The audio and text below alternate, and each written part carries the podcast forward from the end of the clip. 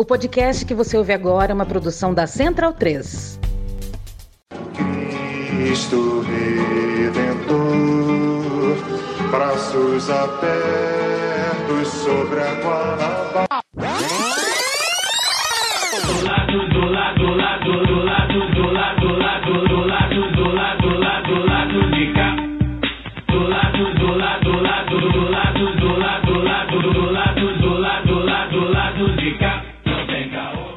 Bom momento, ouvintes da Central 3. Hoje é dia 17 de fevereiro de 2022. Eu sou Caio Belandi e este é o lado B do Rio 224, debatendo a sociedade, a cultura e a política a contrapelo, pela esquerda, se contrapondo sempre à mídia hegemônica empresarial de direita. Nesta semana, eu, Fagner Torres, Daniel Soares e Luara Ramos Estamos em um crossover, né, como dizem os jovens, com o pessoal do podcast Carnavalize, também aqui da Central 3. Batemos um papo com dois dos hosts do podcast, o Thomas Reis e a Beatriz Freire.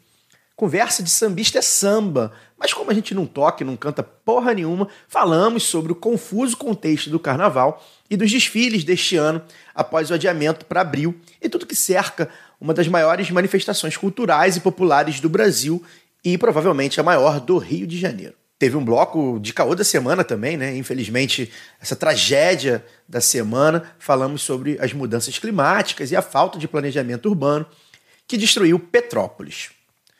Nosso amigo Eduardo Sabarreto, economista, professor e autor do livro Capital na Estufa, falou rapidinho com a gente sobre o assunto e a gente comentou logo depois. Mas sem mais delongas, a gente vai ouvir o que interessa dá o play aí na entrevista com o pessoal do Carnavalize. Thomas, Beatriz, bem-vindos ao lado B. Obrigado por aceitarem esse, esse crossover, né? Como dizem os jovens, crossover de podcast. Eu acompanho o trabalho de vocês há algum tempo e eu me considero, de certa forma, até um pouco padrinho do podcast Carnavalize, né? Porque eu fiz o meio-campo, ajudei a fazer o meio-campo para vocês virem para Central 3 e, enfim, fiquei muito feliz de, ver, de verem vocês aqui na mesma grade, na mesma produtora que a gente. Eu gosto muito do trabalho de vocês. Né? Para mim é uma felicidade bater esse papo, é, principalmente, eu já falei em off, mas falo agora em on. O lado B, desde sempre, desde que, que começou em 2016, fala para milhares de pessoas sobre o carnaval e as escolas de samba de uma maneira que a mídia tradicional não fala. Né? Então, para a gente, é fundamental fortalecer esse laço entre os veículos independentes, né, dispostos a mostrar é, como é e o que de fato é o carnaval, para além do que mostra a Rede Globo, e principalmente indo além do que esconde os demais grandes veículos, né? Porque a Globo, inclusive, até mostra alguma coisa, os demais ignoram completamente. Enfim, sem mais delongas, eu queria começar com vocês contando um pouco é, como vocês vieram parar num veículo de carnaval, né? É, os sambas de enredo nas rádios e tudo mais que envolve escola de samba, eles já não ocupam o mainstream pelo menos aí uns 25, 30 anos, né? E não é tão comum ver jovens como, como vocês gostarem tanto, levarem tão a sério a relação com o carnaval, com as escolas de samba. Então eu queria que vocês contassem um pouco a relação de vocês com o carnaval e as escolas, né? De onde surgiu, né, como é que foi o clique. E aí eu vou quebrar o protocolo do cavalheirismo e não vou começar com a Beatriz, não, vou começar com Thomas, porque tem uma curiosidade: o Thomas é de Guaratinguetá, né, ali em São Paulo, ou seja, não é exatamente uma cidade conhecida por, pela pujança das escolas de samba, né? E aí você pode falar, Thomas, de onde veio essa paixão? Como é que começou isso? Bem-vindos. Opa, Caio, pessoal aqui da, do lado B, é uma honra para nós do, do, que a gente fala em nome do Carnavalize, né? Então é uma honra para a gente estar aqui conversando com vocês hoje. É, como você bem já adiantou, né? A gente carrega a bandeira do carnaval o ano inteiro e, e através desse apadrinhamento seu aí em relação com a Central 3, a gente pôde trazer o nosso trabalho para esse meio do podcast, um meio tão é, ouvido ultimamente, né? Para espalhar um pouco mais a palavra do carnaval que a gente carrega o ano todo. É, nos últimos anos as coisas têm sido um pouco mais difíceis, né? Mediante a esse cenário pandêmico, é, o carnaval é um, do, um dos âmbitos da sociedade que mais foram atingidos, um, já é normalmente atingido, mas com todo esse cenário foi ainda mais atingido. Então a gente segue resistindo e tocando a bola para frente. E, se tudo der certo, esperamos que sim, que ocorra o carnaval agora em abril, né? Agora, quanto à questão familiar, a questão de onde veio esse espírito do carnaval dentro de mim, é uma, é uma questão muito familiar, né? Você tô que eu sou lá do interior de São Paulo, de Guaratinguetá. Agora, atualmente, eu resido aqui no Rio de Janeiro, né? Mas essa questão do carnaval, eu digo que para mim é uma coisa meio que uma herança que meu pai deixou para mim, né? É, meu pai desde sempre teve essa relação com o carnaval, desde sempre é, frequentou escolas de samba, vinha de lá, de Guaratinguetá, aqui para o Rio, é, sempre teve ligações com as escolas de samba de Guaratinguetá, porque apesar de não ser um carnaval tão grande assim, né, tá, tá ali no meio entre Rio e São Paulo, é, na questão geográfica, então recebeu tanto influência de São Paulo, mas muito mais ainda das influências aqui do Rio, né? Diversos profissionais do Carnaval do Rio, é, ao longo da história, a, trabalharam lá, né? Principalmente cantores, mestre Sala Porta-Bandeira, enfim. Então a gente tem um carnaval ali no Vale do Paraíba que ainda desperta algum sentimento. Então foi dentro de, do barracão de uma escola de samba, a escola de samba Embaixada do Morro, né? Que eu fui cresci no meio lá com a influência do meu pai. Então foi despertando esse sentimento é, em mim que agora eu carrego à frente, né? Agora aqui no Carnavalize, vivendo é, intensamente dentro do carnaval. Mas é uma, uma bagagem muito grande, né? Dentro de casa, meu pai sempre, é, sempre foi irredutível a ouvir sambas enredos, né? Então, é, com ele, ou é, eu sempre falo, né? Com ele, ou você ouve samba ou ouve samba enredo, não toca outro, outro gênero musical dentro de casa. Então, não tinha como ser diferente, né? Eu acho que foi implantando essa semente dentro de mim desde sempre, então a paixão só está florindo agora. E para mim é um orgulho muito grande tá com o Carnavalize hoje em dia, tá tocando essa bola para frente. A gente vem fazendo coisas é, incríveis aí no meio do carnaval, modéstia à parte, né? A gente vem trabalhando o ano inteiro, buscando é, preservar é, a memória do carnaval, pre, é, lutando para espalhar cada vez mais a palavra do carnaval. Mas acho que eu estou adiantando um pouco aqui, né? Que eu acho que a gente não vai chegar. Mais para frente a gente vai falar mais do Carnavalize. Agora a gente vê com a Bia aí a relação dela, né? É um prazer estar aqui com vocês. Obrigado pelo convite do lado B. Daniel, Caio, Luara, Fagner. É, também, assim como o Thomas, muito honrada em estar aqui trazendo o nome do Carnavalize e pessoalmente em trazer essa paixão. É a grande paixão da minha vida, né? As escolas de samba são as nossas grandes paixões, de quem vive isso o ano inteiro, de quem está disposto a acompanhar uma agremiação o ano inteiro, a se doar aquilo. E a gente faz isso movido por sentimento mesmo, porque retorno financeiro a gente não tem, é um combustível completamente emocional que empurra a gente durante esses 365 dias que separam uma folia da outra. E diferente do Thomas, eu não tenho relação familiar nenhuma com o carnaval. É, as pessoas da minha própria família questionam por que, que eu gosto tanto de carnaval se aqui ninguém tem esse hábito. É claro que os meus pais, como as pessoas, vou botar entre aspas, mais velhas da minha geração, tinham uma escola, tem uma escola pelas quais elas torcem, né? Hoje a gente não vê essa nova formação de todo mundo pode, tem que ter um time de futebol, mas nem todo mundo tem uma escola de samba. Eles ainda eram daquela geração em que todos tinham uma escola de samba. Mas só durava ali pela televisão e nos dias do, do próprio carnaval, né? Do, no dia dos próprios desfiles. Mas como sempre morei na Tijuca, um dia indo passear ainda criança com os meus pais, é, paramos na famosa esquina da rua José Gino com a Conde Bonfim, é, a pista de ensaios dos ensaios de rua, tanto do Império da Tijuca, quanto do Salgueiro, quanto era da Unidos da Tijuca antigamente.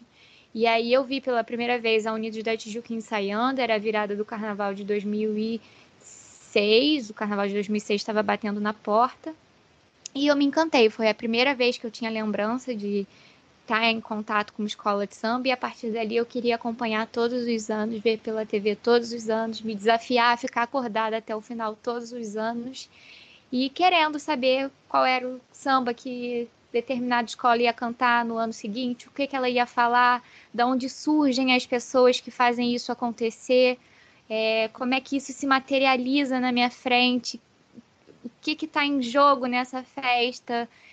E me fascinei e acho que até hoje estou aqui. Tive contato com professores, tive a honra de ser aluna do Luiz Antônio Simas no meu ensino médio e poder aprofundar os laços, poder entrar em um contato mais íntimo com, com o carnaval de um ano inteiro. Eu era adolescente, acabado de entrar na minha adolescência.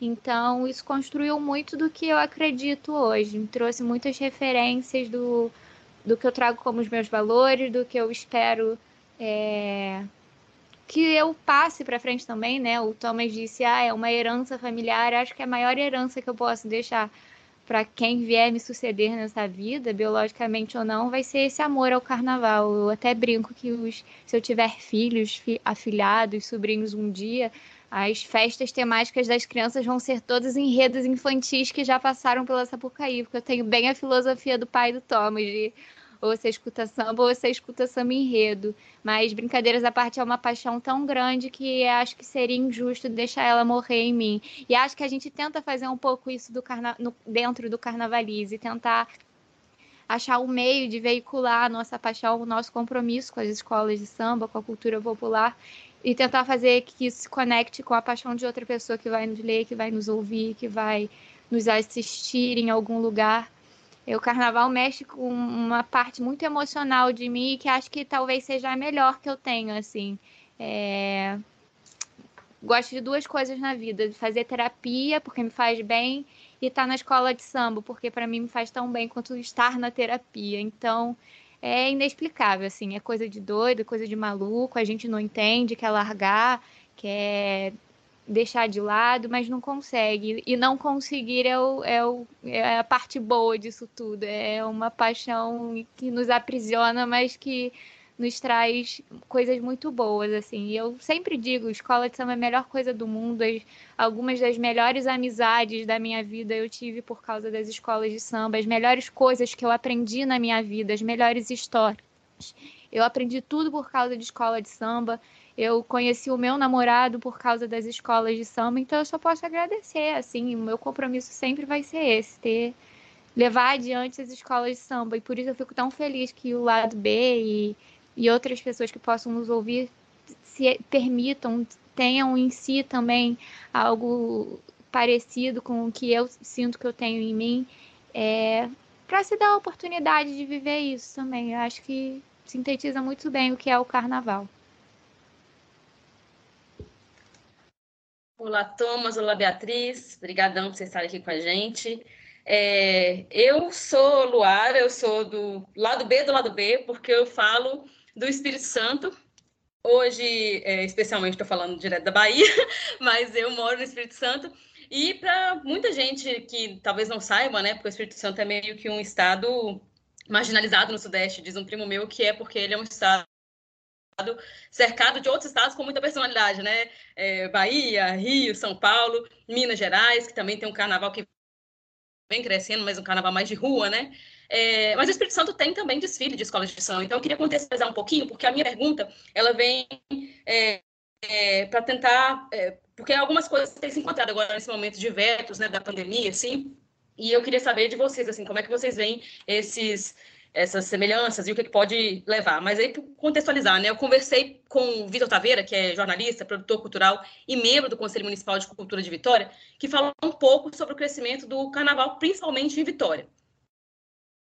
E além do Vitor, eu também conversei com o Júlio Ramos, que não é meu parente e é ritmista da Unidos da Piedade, uma das escolas mais populares aqui da capital capixaba, e também mestre de bateria dos blocos Maluco Beleza e do Esquerda Festiva, que reúne os comunistas e socialistas aí ao som do samba no centro de Vitória. O Júlio ele diz que sente uma diferença no tratamento que a prefeitura dá aos blocos e às escolas de samba. E observa também que, até uma questão de classe mesmo, né, que envolve esse último decreto aqui é, no Espírito Santo, em Vitória, aliás, que foi um decreto da prefeitura, que proibiu até os ensaios das escolas e dos blocos. A situação aqui é a seguinte: a Prefeitura de Vitória, que é onde acontecem os desfiles das escolas, no sambódromo denominado Sambão do Povo, mudou a data dos desfiles, que agora será nos dias 7, 8 e 9 de abril, mas proibiu desfiles e manifestações carnavalescas em espaços públicos. A justificativa é que, além do crescimento do número de casos devido à nova variante de Covid-19, em locais públicos não teria como controlar quem está vacinado. Só que daí, agora, um vereador de Vitória, o Gilvan da Federal, do Patriotas, conseguiu aprovar um projeto para proibir a exigência do comprovante de vacinação. Sim, existe sim uma diferença no tratamento entre as escolas de samba e os blocos de carnaval.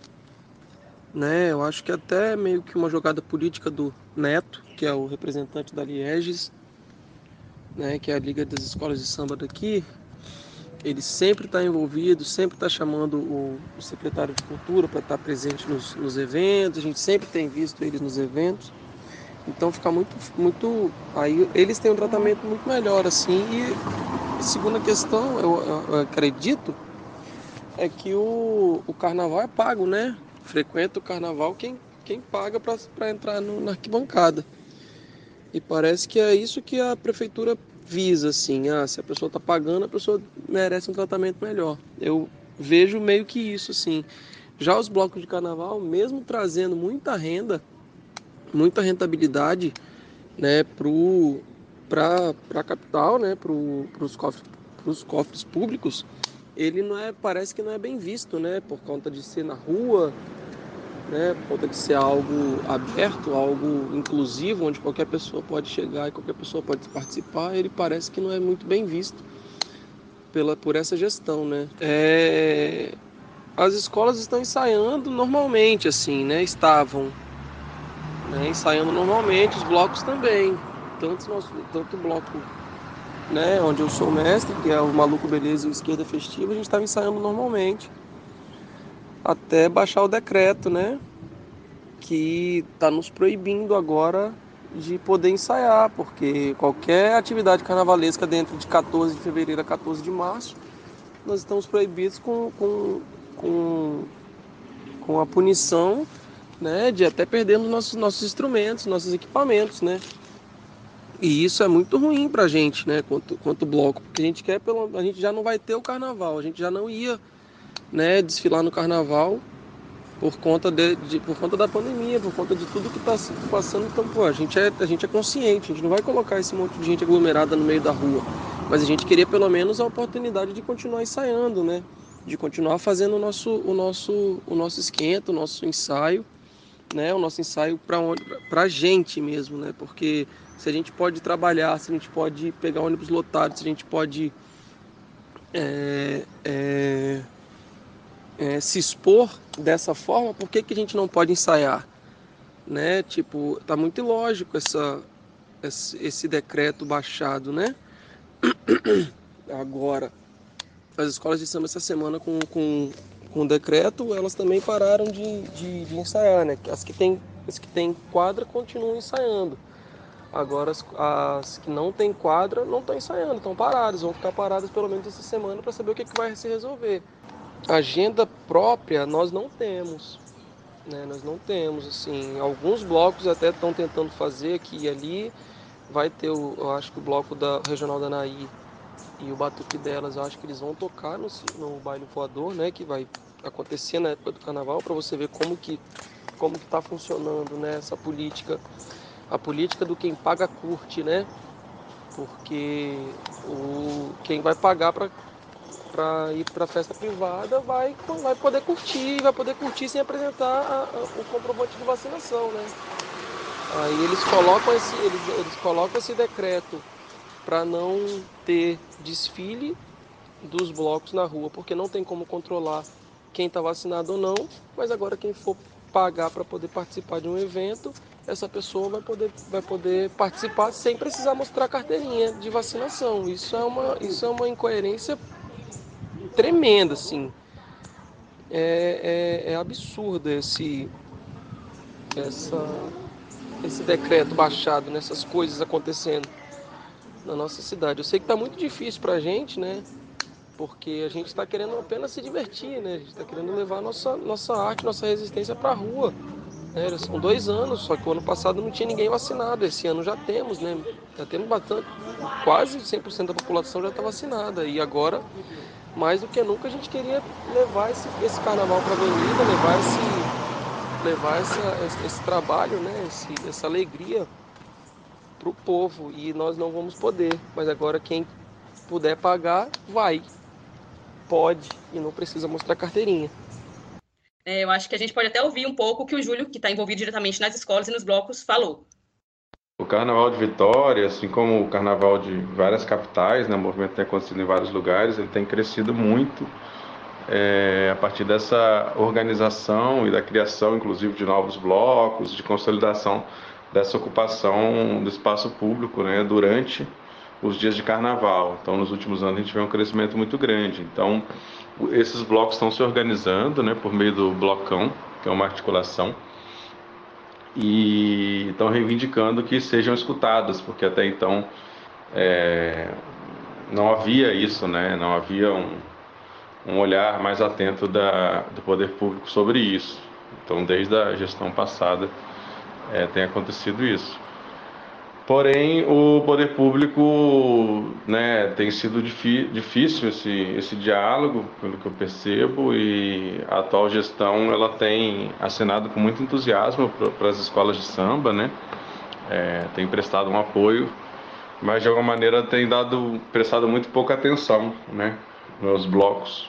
Isso a gente observa no, no Conselho de Cultura, né? Temos colocado, inclusive, algumas vezes no Conselho Municipal de Cultura, porque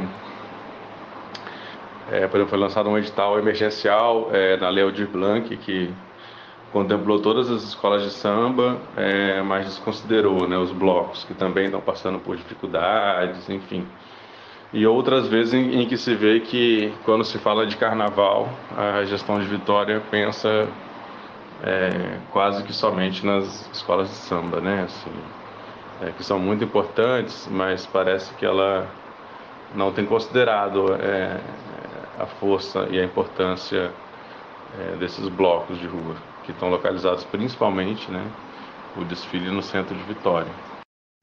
E eu queria saber da Beatriz do Thomas se vocês acham que essas restrições mostram quanto pode ser um ensaio para esse novo normal, né, é, de quem curte paga, né, dos espaços restritos, de espaços privados, porque os eventos continuam acontecendo nas escolas que antes iam fazer aqui no, em, é, no Espírito Santo. Tem a Descida da Piedade, Piedade é uma escola, né, como a maior parte das escolas, no morro, e aí eles fazem uma tradicional descida e com, né, com todas as alas, que é como se fosse um último ensaio, assim, vai acontecer num clube privado, né, com, é, pagando quem, quem pode, pagando quem é, não sei como é que vai ser a questão do, da vacinação, porque tem um decreto estadual, ainda tem esse, essa loucura, tem um decreto estadual que exige o comprovante de vacinação. Agora a prefeitura conseguiu aprovar, os vereadores conseguiram aprovar a exigência, é, em, a não exigência em Vitória.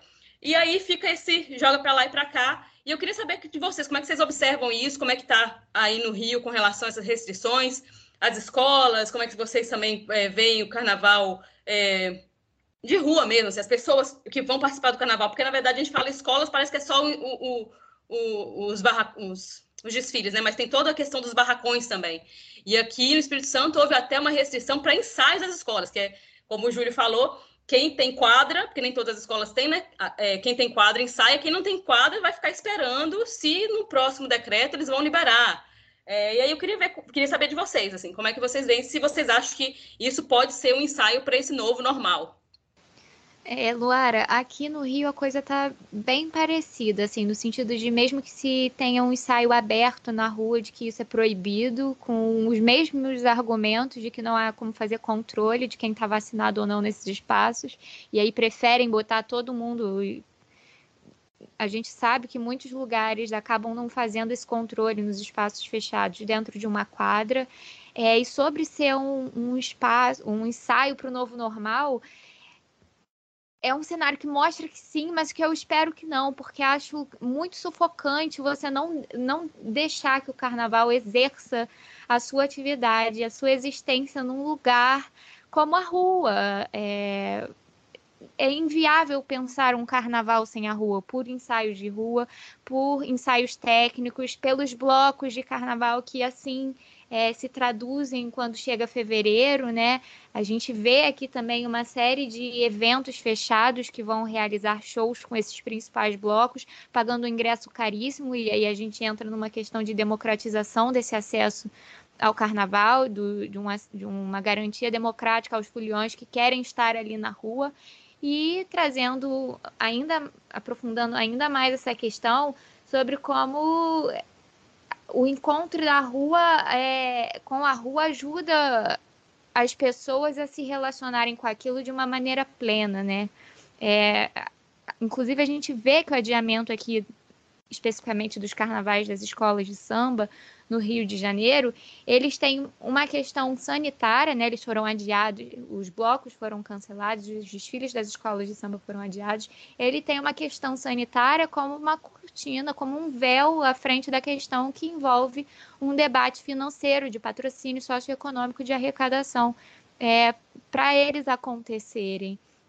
Mas parece que, que para uma camada que, é, que, que vai usar esse argumento da saúde e, e da, do número de contágio da pandemia, que vai usar isso é, de forma muito objetiva, direcionada é, só para o carnaval e que vai esquecer do tanto de outras coisas que existem aí, parece um discurso muito perigoso assim para mim e que eu espero que não revele é, que não seja, que não se imponha na nossa frente como novo normal, né? O Thomas falou logo no início que a gente espera realmente que esse carnaval aconteça em abril, porque a gente tem as questões dos barracões também, inclusive no site da Prefeitura do Rio de Janeiro já tem uma aba em que os, os ambulantes que trabalham no carnaval de rua com os blocos podem se credenciar para é, garantir o subsídio que a prefeitura vai repassar a esses profissionais que são desassistidos, mas a gente também tem a questão dos barracões das escolas de samba, é, a, a, remuneração da Rede Globo e o repasse da prefeitura não são suficientes para manter os profissionais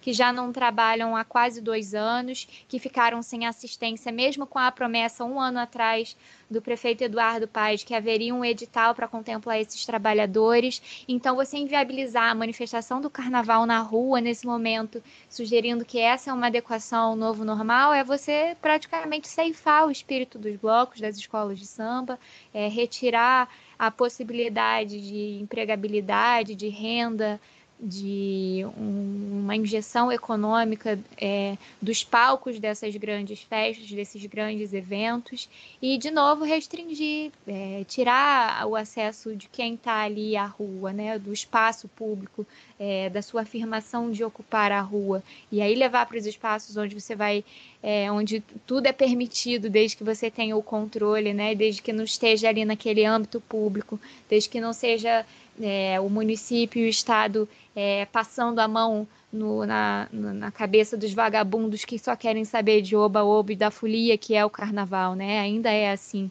que enxergam a gente, se a gente for tratar de um, de um olhar conservador para o que é a nossa festa. Então, Aqui no Rio não está muito diferente, não. E me entristece. O Thomas sempre comenta: não aguento mais esse pré-carnaval. Esse desfile tem que acontecer logo. Esse carnaval tem que acontecer logo. Porque é uma situação. É uma situação que vai se arrastando por tanto tempo e que gera cada vez mais sofrimento. Não é só o sofrimento da gente que quer se reencontrar e quer se abraçar e que quer festejar. É o sofrimento de quem depende daquilo para comer, de quem tem ali no carnaval o seu ofício, seu ganha-pão, é, de quem é, paralelamente tem dentro dessa rede é, o seu sustento, a sua organização anual. Então, eu acho que a pandemia trouxe tudo de ruim para o carnaval, assim como trouxe tudo de ruim para o mundo, trouxe o carnaval acaba sendo refletido mais nisso, sentindo mais esses reflexos. Só para finalizar essa questão do, do última fala da Bia, eu acho que a pandemia só serviu ainda mais para expandir todo esse olhar preconceituoso que é institucional sobre o carnaval, né? É histórico e institucional esse preconceito com as manifestações carnavalescas. É é sabido que é, é, uma manifestação cultural de origem negra, então a gente sabe enquanto o nosso país é racista e ataca nesse sentido, né? E isso, muitas prefeituras, a, a, Luara falando, parecia que estava falando aqui do Rio de Janeiro, né? Muitas prefeituras é, caminharam nesse sentido de cancelar, é, foi um alvoroço, é, a gente acompanha nas redes sociais, foi um alvoroço até fazer com que as prefeituras cancelassem os carnavais.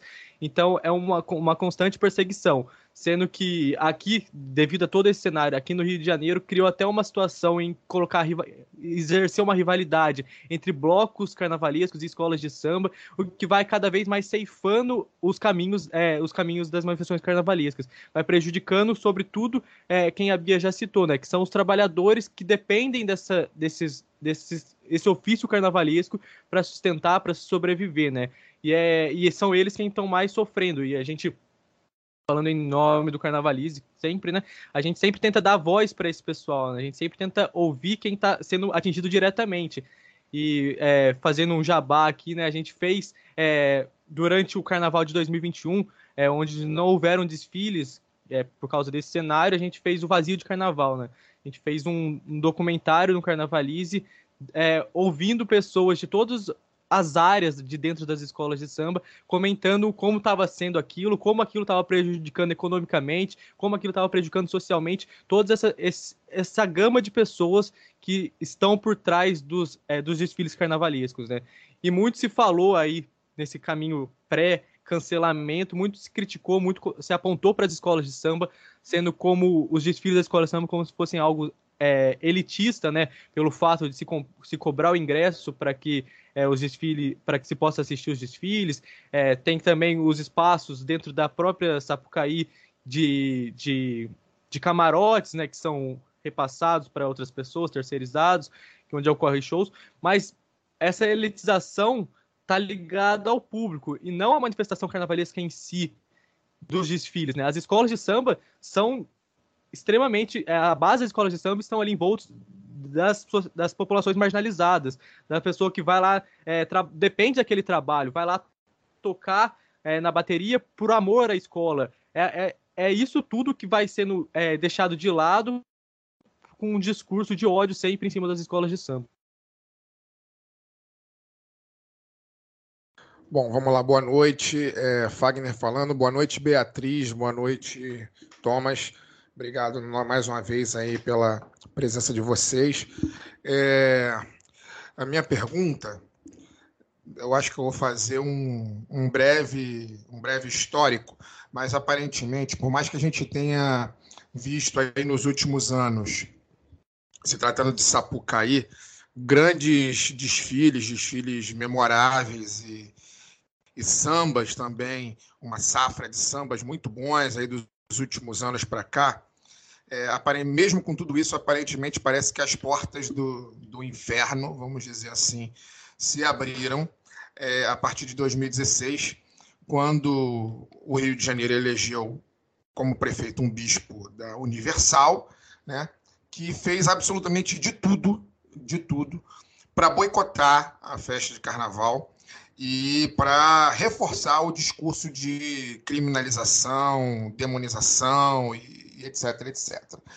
De lá para cá, a gente chegou a 2020, chegou a pandemia e a situação se tornou ainda mais dramática porque, obviamente, né, por questões de saúde, inicialmente, é, o carnaval acabou tendo que ser cancelado e, e agora, já com uma nova prefeitura, uma prefeitura que supostamente né, é uma prefeitura que apoia o carnaval e que gosta do carnaval e essa coisa toda, é, a gente vem vivendo polêmicas recentes é, ao ponto de uma de uma cientista, né, que é a doutora Margarete Dalcomo, escrever em um artigo, se não me engano, na Folha de São Paulo, que o Carnaval do Rio foi o responsável pela disseminação da Covid em 2020, sendo que não há nenhuma evidência disso. Na verdade, isso nunca foi falado. Né? Com dois anos de pandemia, foi a primeira vez que a gente ouviu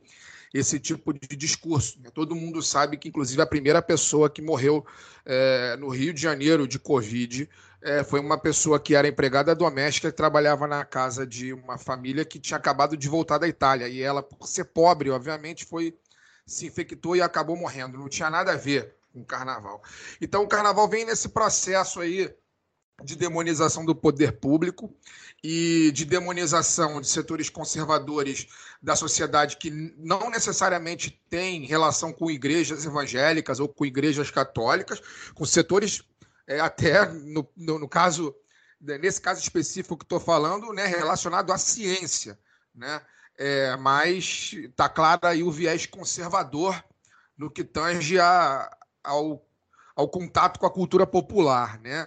É, eu não sei se com a cultura erudita tem esse tipo de, de, de, de comportamento, mas com a cultura popular está bem claro que há aí uma certa, um certo afastamento da realidade. Né?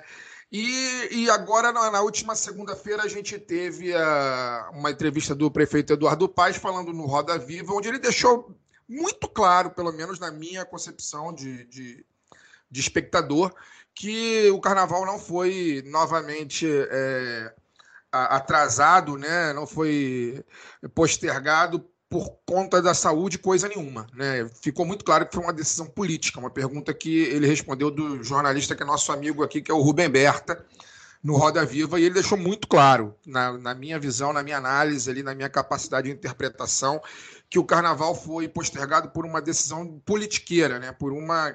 O carnaval se tornou um joguete político.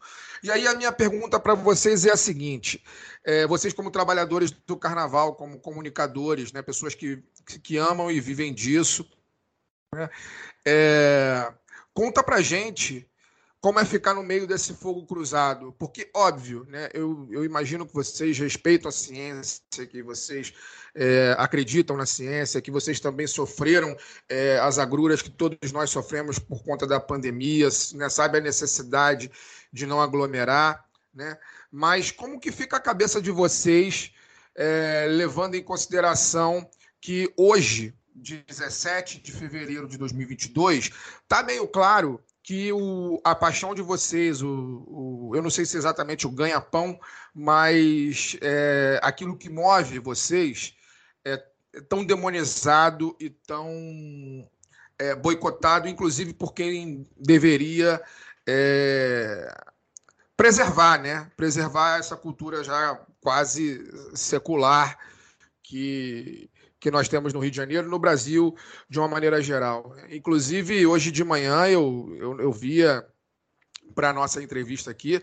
Eu já eu estava dando uma olhada na programação do Resumão Carnaval Rio 2022, que vai acontecer em fevereiro, obviamente não na Sapucaí, mas no MAN, né? O Carna Geralda, o Bloco AME, Quintas Quentes, Baile Oculto, Baile Money, ao Edu da Beat, tudo isso vai acontecer do dia 19 de fevereiro ao dia 1 de março. Vai ter festa fechada adoidado no Rio de Janeiro, mas as escolas de samba, infelizmente, né?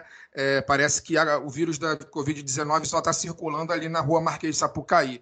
Eu queria que vocês falassem sobre isso, como é, como é que fica a cabeça de vocês e o coração vendo isso acontecer, é, para além da impotência e para além é, do posicionamento público, seja por meio de artigos, por meio de rede social, como que fica a cabeça de vocês vendo que uma festa popular que deveria ser tão preservada, na verdade é tão demonizada, é tão sacaneada é, como o carnaval acaba sendo e vem sendo nos últimos anos.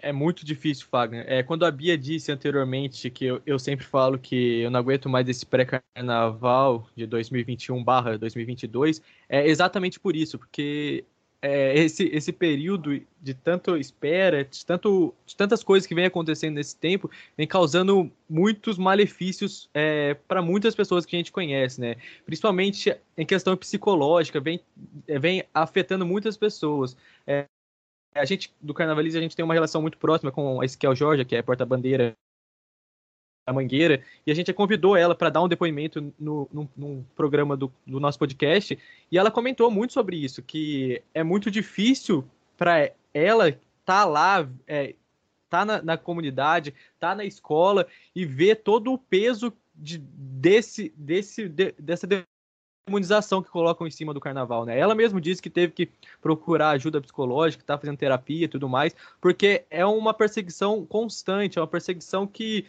é, enfim, que tem atingido e tem prejudicado extremamente as escolas de samba, o carnaval das escolas de samba. Você bem disse aí, né? Hoje saíram é, esses, esses calendários dessas festas, ditas festas particulares aí, né? E tudo vai ocorrer de maneira como, normal, vai ter carnaval sim dessas formas, e as escolas de samba, os blocos carnavalescos. A gente, quando a gente fala escola de samba, a gente está falando só também das escolas que desfilam é, na, na Sapucaí. Tem as escolas que desfilam na Intendente Magalhães. São diversas, é, são diversas séries do Carnaval Carioca, né? É, o especial, grupo especial, que são dois dias de desfiles. Aí depois tem a, a série Ouro, que também são outros dois dias de desfiles. Esses quatro dias de desfiles acontecem é, na Marquês de Sapucaí. Mas ainda tem os outros desfiles de outros grupos que acontecem é, de, de, como se fosse, acho que é mais fácil falar em, em, termos de futebol, né? Como se fosse a série A, série B, série C, série D. Então, enfim, tem existe é, diversas divisões do carnaval e todas essas sofrem constantemente. Eu acho que ainda é maior ainda esse, esse sofrimento para as escolas que estão lá mais para baixo, que não tem nenhuma ajuda financeira tão robusta quanto as escolas que estão na elite do carnaval carioca. Então é, é um cenário que está sufocante. Não dá para aguentar mais, né? E cada vez mais a gente, é, a gente sempre diz que nós não somos é, contra a ciência, muito pelo contrário, a gente sempre defendeu é, a vacina, a gente sempre defendeu é, é, máscara, distanciamento, enfim, a gente sempre foi, esteve ao lado da ciência. E é ao lado da ciência que a gente vê que isso é mais do que uma isso é mais isso é uma perseguição que vai além das questões das questões sanitárias né é uma questão que a gente como a gente já disse é uma questão de perseguição mesmo né é, o Eduardo Paes ele disse no Roda Viva mas em outro programa da TV Paticumbum, que é do nosso nicho do carnaval mesmo, ele, ele quis falar lá primeiro, ele quis ir lá dar uma entrevista, porque ele disse que o povo do carnaval merece ser ouvido ali é, dentro do nicho, e ele já tinha afirmado isso, que não foi um cancelamento é, único exclusivamente por causa das questões sanitárias. Colocando as questões sanitárias até um pouco mais para baixo da relevância é, dos motivos que conduziram ao cancelamento, né? É, o cancelamento veio na, no dia 21 de, fevereiro, de janeiro, né? E foi uma, uma, uma, uma, tomada de decisão em conjunto entre as prefeituras do Rio de Janeiro a, a, e a Liga das Escolas de Samba do Rio de Janeiro, em conjunto com a Prefeitura e a Liga de Escolas de Samba de São Paulo. Pelo que a gente ficou, a gente ficou sabendo, foi por, por meio de uma videochamada né, que eles fizeram e tomaram essa decisão em conjunto. Mas é, é nesse, nesse sentido, é algo que vai muito além, né? A gente elenca, normalmente a gente elenca que é, um dos motivos da perseguição, né, essa questão de, de perseguição com o carnaval, por muitos dos sentidos, é, tanto religiosos quanto sentidos políticos, sendo que o presidente do país é um dos maiores perseguidores né, desse, nesse sentido, né, é, nesse sentido também de questões religiosas, de perseguição, a gente que vive esse carnaval inteiro, vive nas redes sociais, a gente não aguenta mais ver a imagem do Cristo sendo arrastado é, no AMB lá em São Paulo, né, do desfile das, da, da, do, da Gaviões da Fiel de 2019, onde todo mundo fala que a culpa é do carnaval e por causa daquilo ali que é, a Covid atingiu o mundo inteiro e milhões de pessoas morreram, né? Então a gente já vê o nível que essas pessoas estão tentando atacar a gente de uma maneira muito desmedida. Outras questões que entram por esse cancelamento que o próprio Eduardo Paes elencou é a questão da Globo tá com dificuldade de vender os patrocínios, é, das, os patrocínios para transmissão, que muitas dessas marcas não querem ter as suas imagens associadas aos desfiles de escola de samba por causa de tudo isso. E também a dificuldade das ligas de escolas de samba conseguirem vender os seus ingressos, seus camarotes e tudo mais. E por fim, que também a gente vê por causa de todo esse cenário, também por causa de é, dificuldades financeiras, que é o atraso dos barracões das escolas de samba. Então, esse conglomerado de situações fez com que o carnaval fosse adiado. Mas aí a gente já vê, no dia seguinte ao adiamento, a gente já viu o Comitê de Saúde do Rio de Janeiro falando que não precisava ter medidas, não estava determinando medidas é, de saúde tão restritivas, que era necessário usar máscara só se tivesse um aglomerado. Ou seja, a questão é, sanitária nunca foi um motivo definitivo para esse adiamento. E agora, na própria cidade do samba, durante os dias, é, os, os, os, dias, acho que 25 e 26, sexta e sábado, terão mini desfiles das escolas de samba lá, né? O, os ensaios técnicos, os ensaios técnicos nessa época irão retornar e já iria retornar logo na semana seguinte, que seria o carnaval mas para não ficar uma situação meio complicada, né? Porque vai ter ensaio técnico uma semana depois do carnaval que foi adiado, eles adiaram mais uma semana de ensaio técnico para não ficar tão na cara. Enfim, é um, um enor uma enorme gama de ataque que a gente vê por todos os lados que vai prejudicando o carnaval. Tá cansativo demais pra gente que fala disso o tempo todo. Tá cansativo demais ler o que, as que a gente vê por aí de ataques. É, até que depois que foi cancelado, deu uma diminuída nos ataques.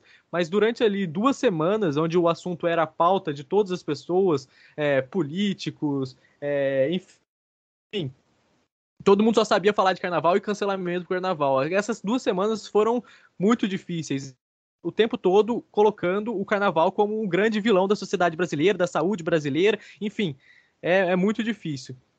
Não sei se a Bia tem algo para completar aí, mas ao meu ver era isso mesmo. Não, eu só queria dizer que o carnaval não é o nosso ganha-pão, é, inclusive é muito difícil de se viver de carnaval no Rio de Janeiro e no Brasil como um todo. É, mas como o Thomas bem citou, é o ganha-pão de muitas pessoas que são próximas a nós. Mas o que eu queria mesmo alertar é a questão de, de falta de representatividade que essas escolas de samba têm institucionalmente.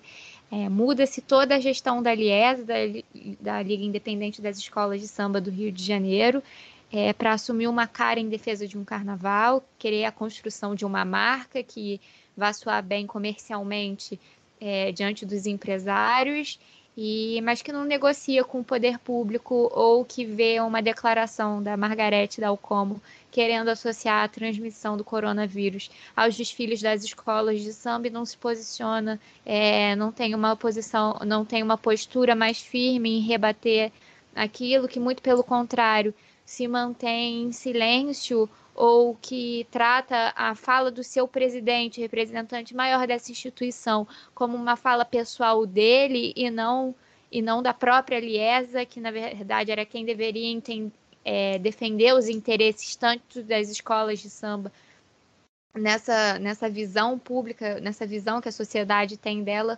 quanto quanto é, ceder, é, concedendo né, o subsídio necessário aos seus trabalhadores, a quem está ali envolvido nos barracões, aos seus profissionais. Então, vou atribuir a um nosso amigo da bolha carnavalesca também, o sociólogo Mauro Cordeiro, dizendo que, as, que a Liesa está mais do que. Na verdade, nesse momento, ela está está falhando até nisso.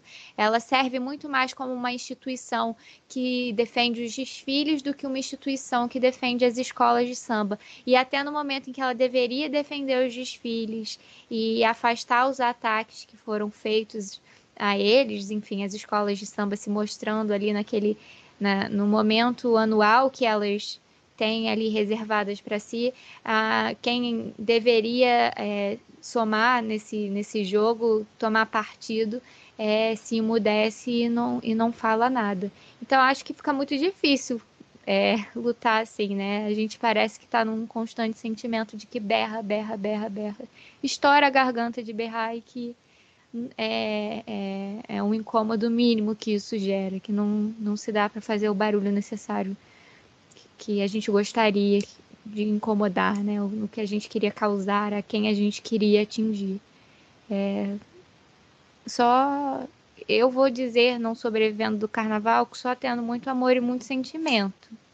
Mas eu sei que tem outras pessoas que têm, na verdade, os seus compromissos diários para honrar e que por isso não vão desistir do carnaval, porque aquele é o ofício dela, é aquilo que ela sabe fazer, é para aquilo que ela tem que trabalhar, na esperança de que um dia ela ainda vai ser assistida diante disso tudo, né? O calo aperta e não vem um remédio para quem está sofrendo desse mal aí há quase dois anos. Thomas, Beatriz, boa noite, Daniel falando. É, o, o, Fagner falou na, na fala dele, né, localizou em 2016 a eleição do Bispo Crivella como prefeito do Rio de Janeiro, mas já no carnaval daquele ano, né, uns oito meses antes da eleição, a gente já tinha é, mani muitas manifestações contrárias ao carnaval pipocando nas redes sociais. Né? Era ano de crise econômica, o impeachment da Dilma em, em, pauta, o Rio de Janeiro, o estado do Rio de Janeiro atrasando salário, então tinha campanha em rede social, cancelar o carnaval para poder pagar os policiais e por aí vai. E muitas prefeituras de interior, a partir daquele ano, de, de cidades que o carnaval não é, é um, um negócio tão grande, né, foram cancelando seus carnavais com a, com a desculpa da crise econômica, é, porque tinha epidemia de dengue, porque tinha epidemia de zika. E daí em diante, de 2016 em diante, passou muitos políticos de cidades em que o, o carnaval não é um, uma força econômica, né, como é no Rio de Janeiro, como é em Salvador e outras cidades, começaram a, a terem uma atitude populista, demagoga, de colocar cancelar aquela, aquele subsídio ali de 100, 200 mil reais da prefeitura para o carnaval e dizer que estava colocando em educação, em saúde, como se essas coisas fossem é, mutuamente excludentes, né? É, 2018 no, no, Rio de Janeiro é, teve caso de, de arrastão na orla durante mega blocos que passaram, isso foi massificado na mídia e foi um ajudou a criar clima para duas semanas depois ter uma intervenção militar na, no Estado, né, uma intervenção federal na segurança pública do Estado, que deu destaque a, a, figuras militares que hoje estão aí candidatas à eminência parda de regime autoritário. É, e é claro, né, de 2000, no início da pandemia, o Fagner falou que a, a doutora Margarete falou, agora não escreveu, que o, o carnaval foi responsável pela disseminação da Covid em 2020 ela talvez tenha sido a primeira pessoa com credibilidade a falar isso. Mas já no, início da pandemia, em 2020, aparecia nessas, esses perfis famosos por fake news dizendo que se tivesse cancelado o carnaval não tinha pandemia e tal. Então, não sei se vocês é, percebem, é, não sei na percepção de vocês, que o crescimento da extrema-direita no Brasil está é, associado ao crescimento desses ataques ao carnaval e até que ponto é um mito que o brasileiro gosta de carnaval, o brasileiro médio né, gosta de carnaval. Virou coisa de nicho mesmo o carnaval é, e a maioria da população gosta apenas do feriado?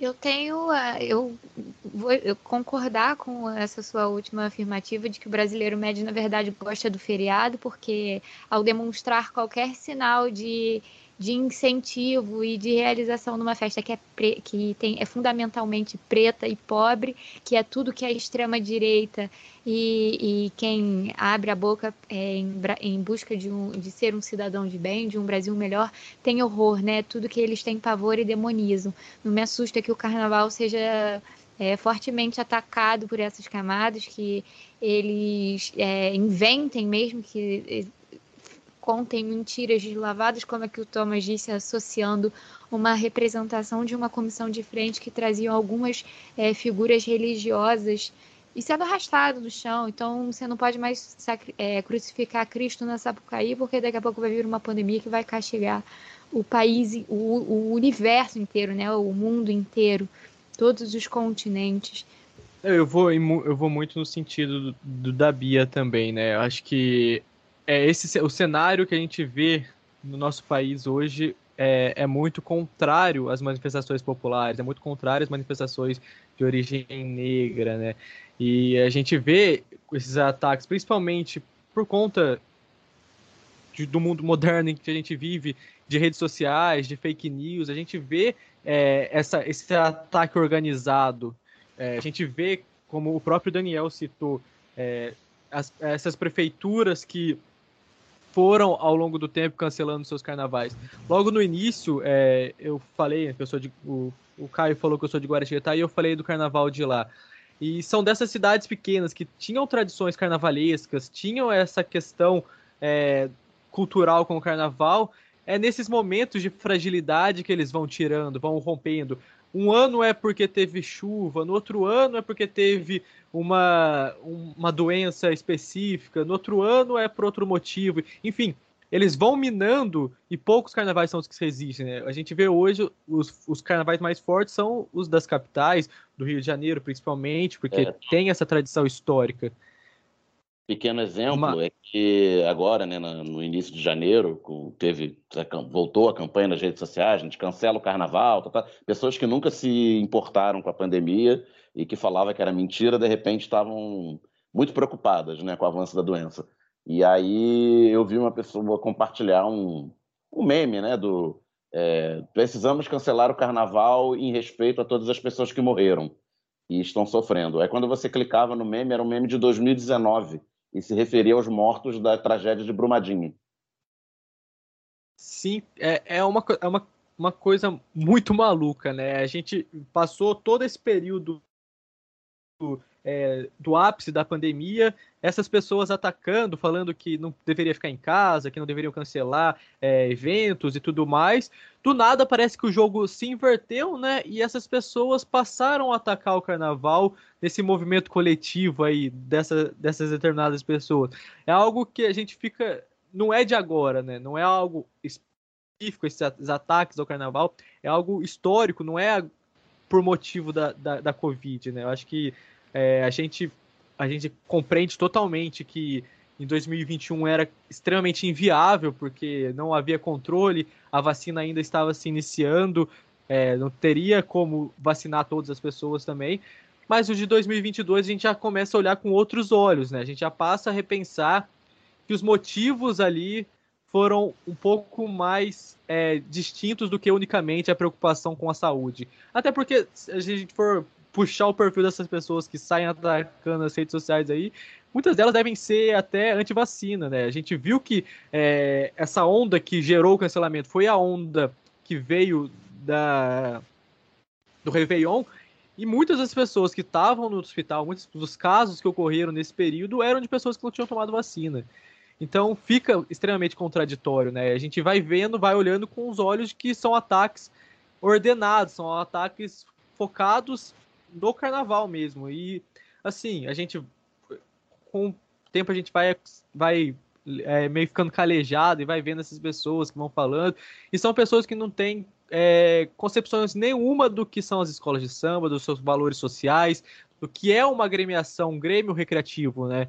É, a gente viu aí é, nos últimos dias o, o acontecimento é, com Petrópolis, né, a tragédia por causa das chuvas, e a gente viu o movimento das escolas de samba se unindo, reforçando ali a causa de é, buscar mantimentos, buscar doações para direcionar lá para direcionar, para direcionar Petrópolis. Então, esse é o papel das escolas de samba, mas esse papel das escolas de samba, para essas pessoas nesses ataques ordenados, eles só olham as escolas de samba como meio de festa, bagunça, eles olham o carnaval dessa forma, né?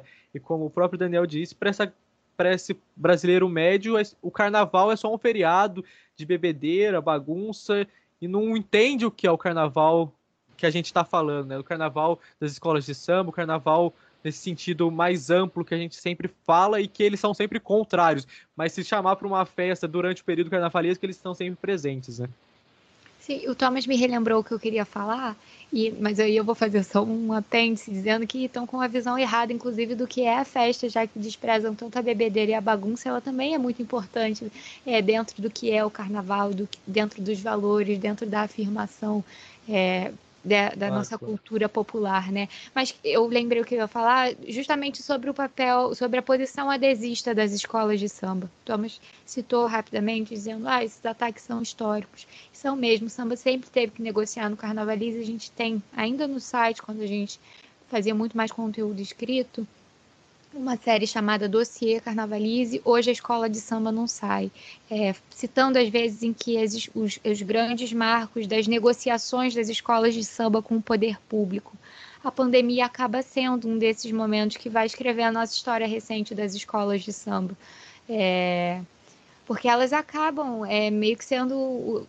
No dia do, do, do adiamento, é, eu até brinquei, mas sério, chateada, dizendo que se a gente tem, se a gente adere à ideia de que o carnaval é uma peça é, movível, uma peça móvel, então a gente a gente consegue ir escanteando ela a cada vez mais. E aí o que pode ser sempre alterado deixa de ser fundamental é, no momento em que ela deveria estar ali, num, num determinado. Num, num, numa, num, num momento certo, né?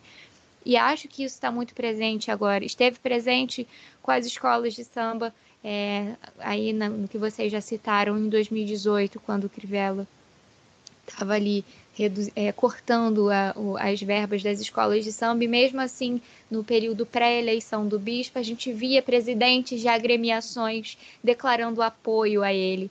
Assim como a gente agora tem a figura do Eduardo Paz, que se diz um sambista, uma pessoa é, afeita ao carnaval, que tem compromisso com a cultura popular, o portelense, o boêmio, o prefeito sambista.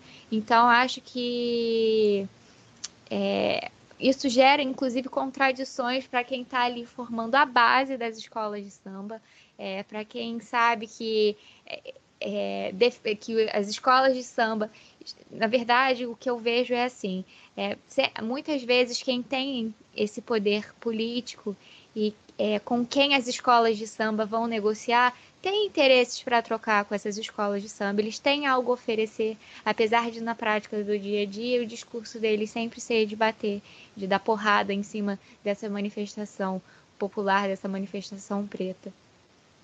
Mas como isso não representa, é, pode ser um, um, um meio de sobrevivência das escolas de samba ao longo dos anos, acho que quem estuda melhor sobre isso vai poder afirmar mais categoricamente, é uma opção, não sei. Mas como isso continua sem representar a camada que aí sim gosta do carnaval, que não é só esse brasileiro médico que gosta do feriado, como o Daniel disse, que vai estar tá lá é, fazendo isso acontecer, né? Que vai é, tá no bloco, que vai estar tá dentro de uma escola de samba, é, movendo, fazendo essa roda girar, né? Também não existe a escola de samba sem o que a compõe, sem a sua gente, sem a sua comunidade. Enfim, acho que era por aí que eu queria falar. Eu acho que também tem um medo envolvido, né? Por isso que eles pintam o carnaval como algo incontrolável. Porque de fato pode ser, né? Porque as escolas são esse espaço de cidadania, resistência, de pertencimento do povo, sobretudo do povo dos morros, das comunidades. É, no caso dos blocos, eu citei aqui alguns de Vitória, como o Regional da Nair, que nasceu como um grupo de amigos, o Batuque Delas, que é um bloco só de mulheres tocando, Esquerda Festiva. Em BH também, é, eu sou mineira, então vou falar um pouco da capital mineira. Apesar de não conhecer o carnaval de BH, eu sou do interior e o carnaval acontecia muito no interior. Mas a partir de 2012, principalmente em BH, isso começou a crescer por causa do movimento político, né? Por causa do, do Fórum Lacerda, que era contra a prefeitura de BH, o prefeito de BH, que era o Márcio Lacerda do PSB. Ele era é, a gestão dele é, era muito autoritária nesse sentido, assim, de proibir manifestações em locais públicos, né? De tentar é, impedimentos que as pessoas estivessem nas praças, enfim. E tiveram é, eventos interessantíssimos, como o Praia da Estação, em que as pessoas iam para a Praça da Estação e colocavam lá as suas esteiras, levavam piscininha inflável e ficavam o dia inteiro ali na, na praça. E, e aí, assim, eu acho que tem essa coisa do, do medo e, e que descamba para a demagogia também, né? Porque eles precisam de um discurso. E a minha pergunta também é um pouco nesse sentido da demagogia, porque a gente sempre cita os trabalhadores, né? Ou tanto que a festa gera renda para poder justificar o nosso amor ao carnaval. Mas eu até lembro, estava falando da Descida da Piedade, que eu citei na minha primeira pergunta, né? Que é, foi quando eu vi, assim, aquela coisa incrível ali, o pessoal, e aí tinha toda uma estrutura, né? Porque como vai acontecer ali na, na rua, a, a escola se organizava junto com a prefeitura, e colocavam uma estrutura de banheiro químico, né? Segurança, enfim é, e eu fiquei pensando, falei, gente, se tem uma coisa que a gente tem que financiar, é o carnaval, é festa. Né? Como dizia o, o poeta Mário Benedetti, é, defender a alegria como uma trincheira, como uma bandeira, como um direito. E a gente, mesmo se considerando de esquerda, às vezes a gente entra nesse papo de querer justificar, é, como se precisasse explicar, né? Por que, que a gente quer ser feliz, ou como se só trabalho e dinheiro fossem as únicas formas de felicidade. Então é óbvio que a gente quer um carnaval maior e melhor, quer ver a grana girando, é, mas como é que a gente pode, minha pergunta é essa, assim, como é que a gente pode fugir desse discurso da, vou chamar de financiarização do carnaval, é, e como é que a gente pode reafirmar o carnaval como cultura, como uma defesa da alegria para além do dinheiro? Eu acho que partindo do pressuposto que dentro do carnaval você reúne é, as maiores qualidades artísticas possíveis. Você tem o canto, você tem a voz potente de intérpretes, de puxadores, é, de pessoas que não vão ser reconhecidas pela música popular brasileira como grandes cantores, mas de forma pejorativa e o que não deveria ser tão somente como, como puxadores de samba. É, a gente tem é, grandes eu não vou botar bailarinos dentro da figura de um bailarino clássico, não é assim que eu quero dizer. Mas grandes dançarinos, como são, hoje não mais as comissões de frente, porque elas estão muito. muito ligadas a corpos de baile profissionais, mas a gente consegue movimentar ainda os grandes casais de mestre-sala e porta-bandeiras, uma dança que a gente nunca viu igual. A gente tem referências africanas dessas danças, é como uma sátira das grandes cortes europeias, com movimentos, todavia, inventados, é, feitos de luta, uma expressão que lembra a capoeira, que, que lembra o jongo, é, e, que, e que só tem aqui no carnaval, só tem é, dentro dessa manifestação das escolas de samba. Se a gente pensa que, na verdade, todo ritmista, todo mestre de bateria é um exímio músico, é um instrumentista dos mais qualificados, porque é, coordenar uma bateria não é fácil. E aí, o nosso amigo, vou mandar um, um salve para os nossos dois amigos que sabem muito bem disso dentro do Carnavalize, o Eric Quirino e o João Vitor Silveira. São músicos que a gente admira demais. É, isso a gente coloca também é, a qualidade artística dos escultores que estão ali no barracão é, esculpindo é, esculturas grandiosas de uma complexidade artística monstruosa é, que ganham também o reforço de uma outra festa popular de, com, com, características é, tão preciosas quanto o carnaval nesse fazer artístico que é Parintins. Se a gente pensa também que ali vai ter um carnavalesco que vai desenvolver do início ao fim toda a história aliando a estética com aquilo que vai ser feito. Se a gente pensa que as costureiras de um desfile de um carnaval poderiam ser tão reconhecidas como quem costura os desfiles de moda que passam por aí nas passarelas do Rio Fashion Week, de Milão, sei lá de onde. É, se a gente pensa que a gente tem tudo aqui, a gente tem canto, a gente tem dança, a gente tem música, a gente tem história, a gente tem narrativa. É, as escolas de samba são grandes é, professoras é, dos nossos personagens, das nossas histórias, do que a gente tem a dizer, de quem a gente é, do nosso autoconhecimento, do nosso reconhecimento, do que a gente valida, do que a gente acredita, do que a gente não aceita mais. É, eu acho que é mostrando um pouco disso tudo que a gente consegue construir essa, essa imagem do carnaval fora também da questão financeira. E, e, e acreditando que, que, esse organismo todo junto é uma da, das maiores potências artísticas que a gente viu surgir no mundo, no Brasil. É, é por aí que eu gosto de acreditar, às vezes, não sei se o Thomas tem algo que eu tenha deixado passar, mas acho que, que também vale mencionar que o carnaval, na verdade, ele é um braço da sociedade, se a gente fala também que eles abrem as portas para que isso seja repassado, né? É uma, é uma primazia muito grande. Eles brincaram no início com a gente, vocês brincaram com a gente no início, que nós somos jovens, enfim. Mas é, um, é, uma, é uma irmandade, é uma família, é, é uma, uma questão muito cultural, mas de um legado muito grande também, se a gente pensa que essas. É, que essas escolas de samba, que são grandes potências artísticas, culturais, também são so, grandes potências sociais, porque é, são incentivadoras natas dos esportes. A gente tem como grande exemplo a Vila Olímpica da Mangueira, que incentiva as crianças do morro a praticarem é, é, os esportes. A gente tem para vestibular social, a exemplo da Portela. A gente tem aula de reforço para criança na Mocidade Independente de Padre Miguel.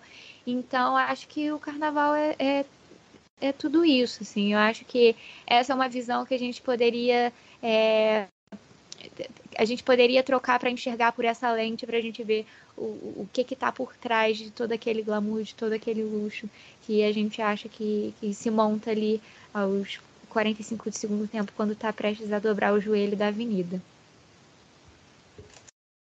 É muito importante isso que a, que a Luara colocou, né? Que a gente não pode perder de vista que o carnaval em si é uma festa, né? É uma festa do povo e para o povo a gente às vezes, falando de mim e da Bia aqui, enquanto representantes do carnavalismo, a gente às vezes fica um pouco com esse olhar um pouco viciado para as escolas de samba, né? Mas no todo, eu acho que era o que a, a Luara estava falando, eu acho que é importante a gente não perder de vista isso, que ali, é, ali no carnaval, nas festas de rua, nas escolas de samba, no, no nisso tudo, é, o foco é a celebração, é a felicidade, e acho que esses movimentos que a gente debateu até aqui, é, esses movimentos contrários a essas manifestações públicas, a essas manifestações onde o povo, principalmente o povo pobre, o povo negro, que são a raiz das escolas de samba, são a raiz das, das, do carnaval no Brasil, é, estão ali e são é, nesse sentido do que tudo foi debatido, né, são acabam sendo afetados por essas posições, né? É, o Fagner citou anteriormente, saiu a lista aí dos blocos, dessas outras. O carnaval vai acontecer, só que é um carnaval limitado ao privado, né? Você tem dinheiro, você paga, então você pode comemorar. Se você não tem dinheiro, você é pobre, você só você tem que ir trabalhar. Você pode pegar o metrô lotado, você tem que trabalhar, mas você não pode festejar. É essa imposição que é, essa perseguição do carnaval vai é, resultando, né? É, o, o povo está motivado por isso, o povo está cada vez mais distante do carnaval e, acontecimento, e esses acontecimentos mais privados vão dar o ar da graça carnavalesca esse ano. Eu espero, é, no meu olhar de folião e amante das escolas de samba e do carnaval como um todo, que isso, é, esse cenário, principalmente esse de cancelamentos e privações das festividades, seja é, encerrado para o próximo ano, porque isso é, é, terrível e vai perdendo cada vez mais é, a qualidade do que é o carnaval ensina. Bom, pessoal, Fagner falando de novo. É... Vamos lá, Beatriz e Thomas. É... Agora passando um pouquinho para para avenida mesmo, falando um pouquinho de avenida, vamos nos permitir sonhar um pouco e falar de carro alegórico, fantasia, conjunto, enredo, samba-enredo e por aí vai. O que, que vocês estão esperando diante de tudo isso que a gente já falou, de quase o quê? uma hora de programa? De, depois de toda essa questão de bastidor, essa questão é, que nos enoja, de, de, de boicote, de marginalização e tudo isso, é, vamos nos permitir sonhar um pouco e vamos falar um pouco de carro alegórico e comissão de frente e tudo mais. O que, que vocês esperam acontecendo? A gente a gente está gravando aqui nesse momento e acabou de o, o, secretário de saúde, né, do município do Rio, Daniel Soranço, acabou de informar que as taxas de de Covid no município estão caindo drasticamente. Estou é, tentando procurar aqui o, o, o tweet exato aqui que ele colocou para poder dar o número. Ah, tá, encontrei aqui. Ele ele fala que o número de casos de Covid-19 vem diminuindo a cada dia e a taxa de positividade dos testes caiu de 43,6 para 6,8, a menor desde a introdução da variante Ômicron. Ele postou isso agora há pouco. Agora há pouco não, já, já tem algumas horas. Eu é que vi agora mesmo. Postou às 3h14 da tarde. A gente está gravando aqui às 8h22, eu não tinha visto ainda. Enfim, é uma ótima notícia, né? Tá, tá baixando a gente, a gente que conversa de maneira é, até certo ponto né, leiga, né? É, já imaginava que isso fosse acontecer pelo meses já algum tempo atrás, algumas semanas atrás, a gente já imaginava que quando chegasse nesse período de fevereiro é, a taxa de contaminação cairia mesmo, porque baixando de acordo com as experiências que a gente viu acontecer em outros lugares do mundo. Né? Não é possível que o Rio de Janeiro fosse ser diferente. E está se confirmando. Então, já que não, não vamos ter o, o, o desfile esse mês, vamos ter em abril. O que, vocês estão esperando desses desfiles, diante de tudo o que aconteceu, das, das dificuldades, da falta de dinheiro, é, inclusive até do próprio número de pessoas envolvidas com o carnaval que morreram né, pela Covid. Eu que, como todos aqui nessa mesa, gosto de carnaval, sigo as escolas de samba, né, as redes sociais das escolas.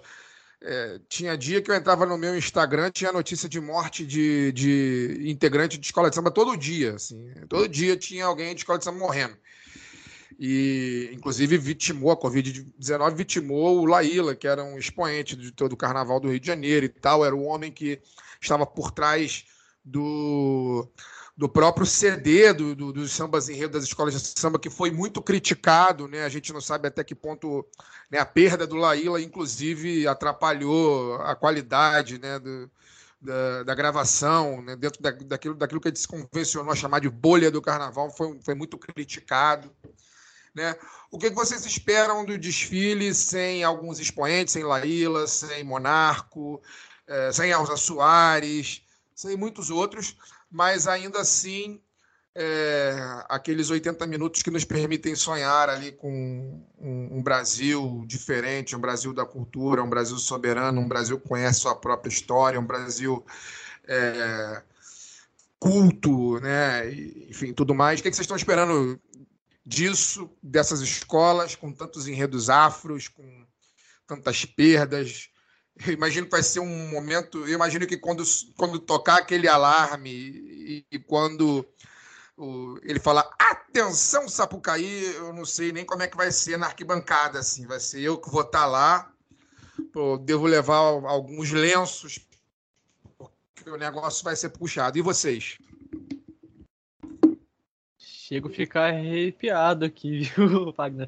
Eu acho que é, enfim, esse cenário que se estendeu tanto fez com que os nossos focos, ultimamente, se voltem tanto para essas questões aí tristes do é, por trás das escolas de samba, por trás de toda a realização do carnaval, que a gente deixa um pouco de dar conta do grande carnaval que a gente tem para acontecer em abril se tudo der certo, né? Acho que, como você mesmo citou, a gente perdeu inúmeros baluartes, inúmeros integrantes das escolas de samba. É um carnaval onde a gente não vai ter é, Nelson Sargento, não vai ter Djalma, é, Djalma Sabiá, não vai ter Monarco, Elza, enfim. São grandes pilares do carnaval, do samba popular brasileiro, da nossa cultura, que partiram também e deixaram é, esse são vácuos que vão ficar nas escolas de samba, que são figuras que são, é, são impossíveis de serem substituídas, né? Mas a gente espera, assim, é, é, a gente acredita que é o carnaval meio que da redenção, né? Pra gente lavar essa alma logo. É, a gente não aguenta mais esse intervalo tão extenso, né? Acho que foi a primeira vez na história que não se teve o desfile no ano. Então a gente espera que esse ano de 2022 não aconteça o mesmo, né? É, e por considerar das escolas, por considerar do, do cenário que a gente vê, a gente vê uma safra muito boa de enredos, acho que falando principalmente é, do que a gente acompanha fielmente, né? Que é o grupo especial e a Série A, que agora se chama Série Ouro, né? São é, enredos muito bons, enredos é, fortes, e, e, a, e a safra de sambas também veio para coroar isso. É, esses dias eu até falei, né, que é, esse pesar tanto não merece essa qualidade de sambas é, de alto nível que a gente tem, mas pelo por outro lado, felizmente nesse carnaval dito da redenção que nós teremos, teremos seremos contemplados com sambas tão bons, sambas falando de cartola, falando de jamelão, falando de delegado, a gente terá enredo falando sobre o Arlindo Rodrigues, sobre a resistência do Salgueiro, é, sobre Paulo Gustavo, teremos os orixás Exu e Oxóssi sendo celebrados na Sapucaí. Ah, é, enfim, as escolas, a gente fala bastante que as escolas, é, nesse período todo, acabaram se reencontrando com suas raízes, né? Elas é, conseguiram, nesse tempo, voltar e olhar para si. São muitas escolas que a gente ouve os sambas, a gente consegue entender a escola, a gente consegue ver ali a escola, o pulsar da escola. É muito forte, gente, eu sei que temos aqui entre nós independentes, né? Então a gente vê muito na mocidade é, a qualidade do samba, que é um samba de alto nível, mas que a gente viu que a comunidade se, se viu no samba, né? Se comprou o samba. É um samba que fala do, do orixá da escola e da batida também da bateria, né? É a tão famosa bateria do mestre André. Enfim, são, são coisas que vêm para enriquecer ainda mais é, os desfiles é, que irão acontecer em abril. Então, uh, as expectativas para a gente são mais do que nunca, tá, mais do que nunca altíssimas. A gente espera que as escolas consigam lavar a alma, passar, deixar esse carnaval para trás e que tudo no próximo ano é, volte a acontecer de maneira é, normal, né, dentro desse novo normal que a gente, a gente vive, mas que as escolas de samba consigam é, passar à frente, né? É, esqueci, quando estava citando ali, esqueci de falar, a Vila Isabel também, que fecha o carnaval, vem fechando o carnaval com o Martinho da Vila. Então, assim, é, falando de enredo, falando de samba, a gente tem uma expectativa muito alta. É claro, a gente sabe que por trás das escolas de samba muitas coisas acontecem, que a questão plástica das escolas de samba são muito fundamentais também nos desfiles, mas até o momento as nossas expectativas são muito altas, são muito positivas, a gente sabe que as escolas estão se preparando, a gente sabe que a questão financeira afetou as escolas de samba, mas é, isso não é o foco delas. A gente sabe que elas estão trabalhando para ir à frente. A gente visita, a gente vai na cidade de Samba, visita alguns barracões, a gente vê que tá todo mundo ali trabalhando, empenhado para fazer o carnaval da, da melhor maneira. A gente conversa com pessoas que trabalham, falam que é, é, é, esse, é, é essa a expectativa, né? Todo mundo quer ter nesse carnaval é, essa força para todo mundo. Parece que todo mundo quer ser campeão, todo mundo quer chegar lá para brigar aguerridamente, fazer a melhor apresentação que eles já, já fizeram nos últimos anos, né? E esperamos que isso ocorra, porque vai ser para coroar toda nessa nossa expectativa, todo esse sofrimento que a gente passou nos últimos anos, acho que tem tudo para é, ser coroado com excelentes desfiles é, do Carnaval Carioca. Eu não tenho muito mais a acrescentar ao que o Thomas já disse, mas acho que vocês citaram as grandes perdas que as escolas de samba tiveram nos seus, nos seus nas suas composições, né?